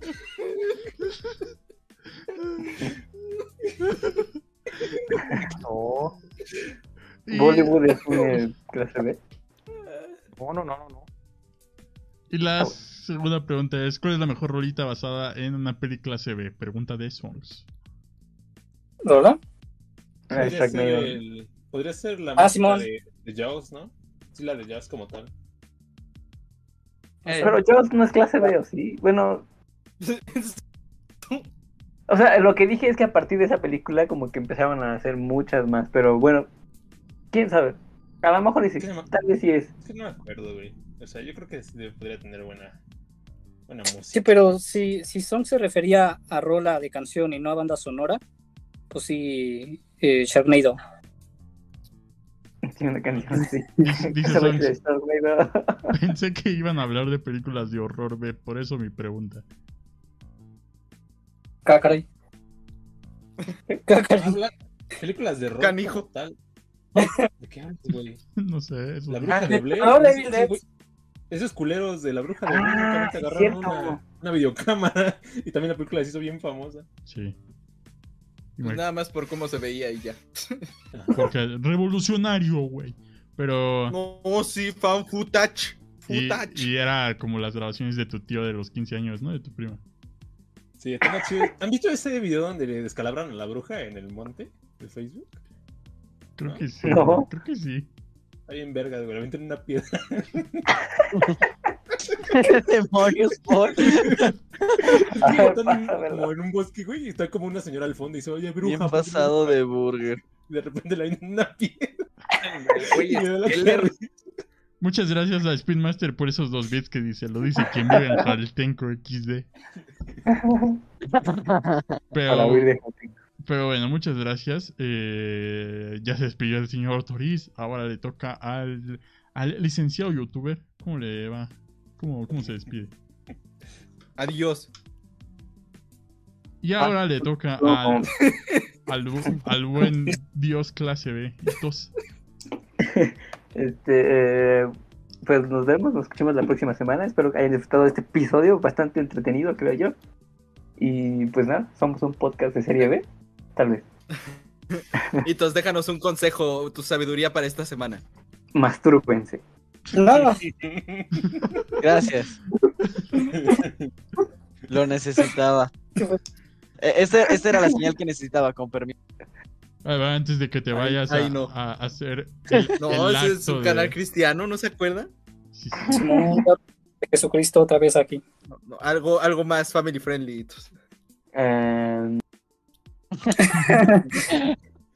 No, pasados de burger, no, mi. Dice, dice el momazos laboriel. No le hagan caso a Hitos.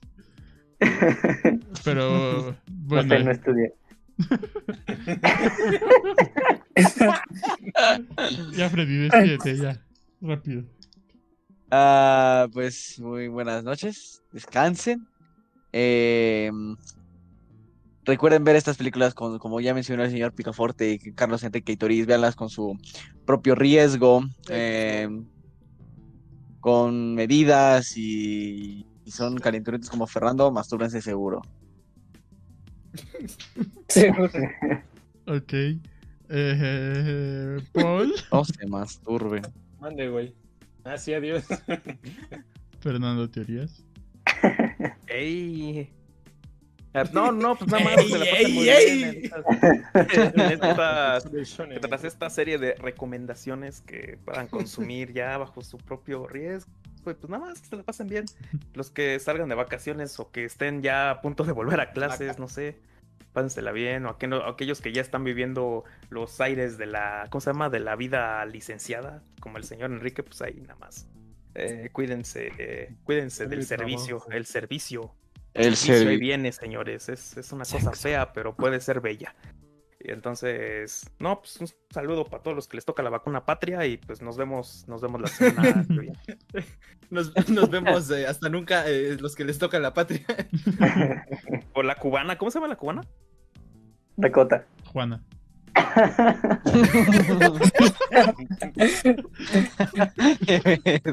Este, yo también me despido. Eh, gracias por haber venido. Recuerden que Culto Podcast está disponible en las plataformas de, audio, tales como Spotify, Apple Podcast, Google Podcast, Amazon Music. Está disponible ahora en vivo también eh, los sábados a las 8.30 pm en las plataformas de eh, Facebook, YouTube y Twitch. Muchas gracias por haber venido. Recuerden seguir a tu Portal Geek, el espacio de Picaforte y las rolas del señor Enrique Iglesias. Y pues nada, algo más que quieran decir ya para irnos. Papá youtuber. Nos vemos. Sexo, sexo. Adiós.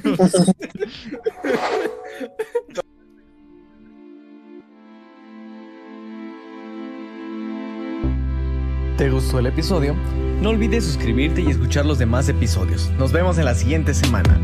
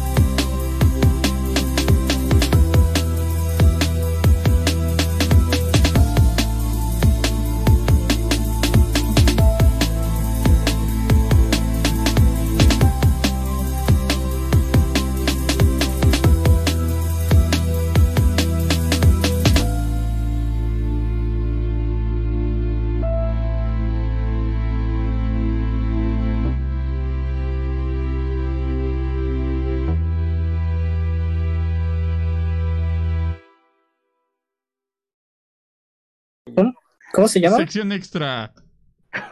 Papá TikToker, adelanto. Vas, Freddy. Eh, una música de TikTok que no esté licenciada, por favor. No, la, la de No, Lady, la de madre. Lady, pero cover Lady. Me to let- Se le Freddy en asteriscos baila. Like, Asterisco baila asterisco. el rap de Freddy TikTok. El rap de Freddy TikTok. Cientos de likes. No sé qué. Cientos de vistas. Vistas. Ya, adiós. Freddy Furro.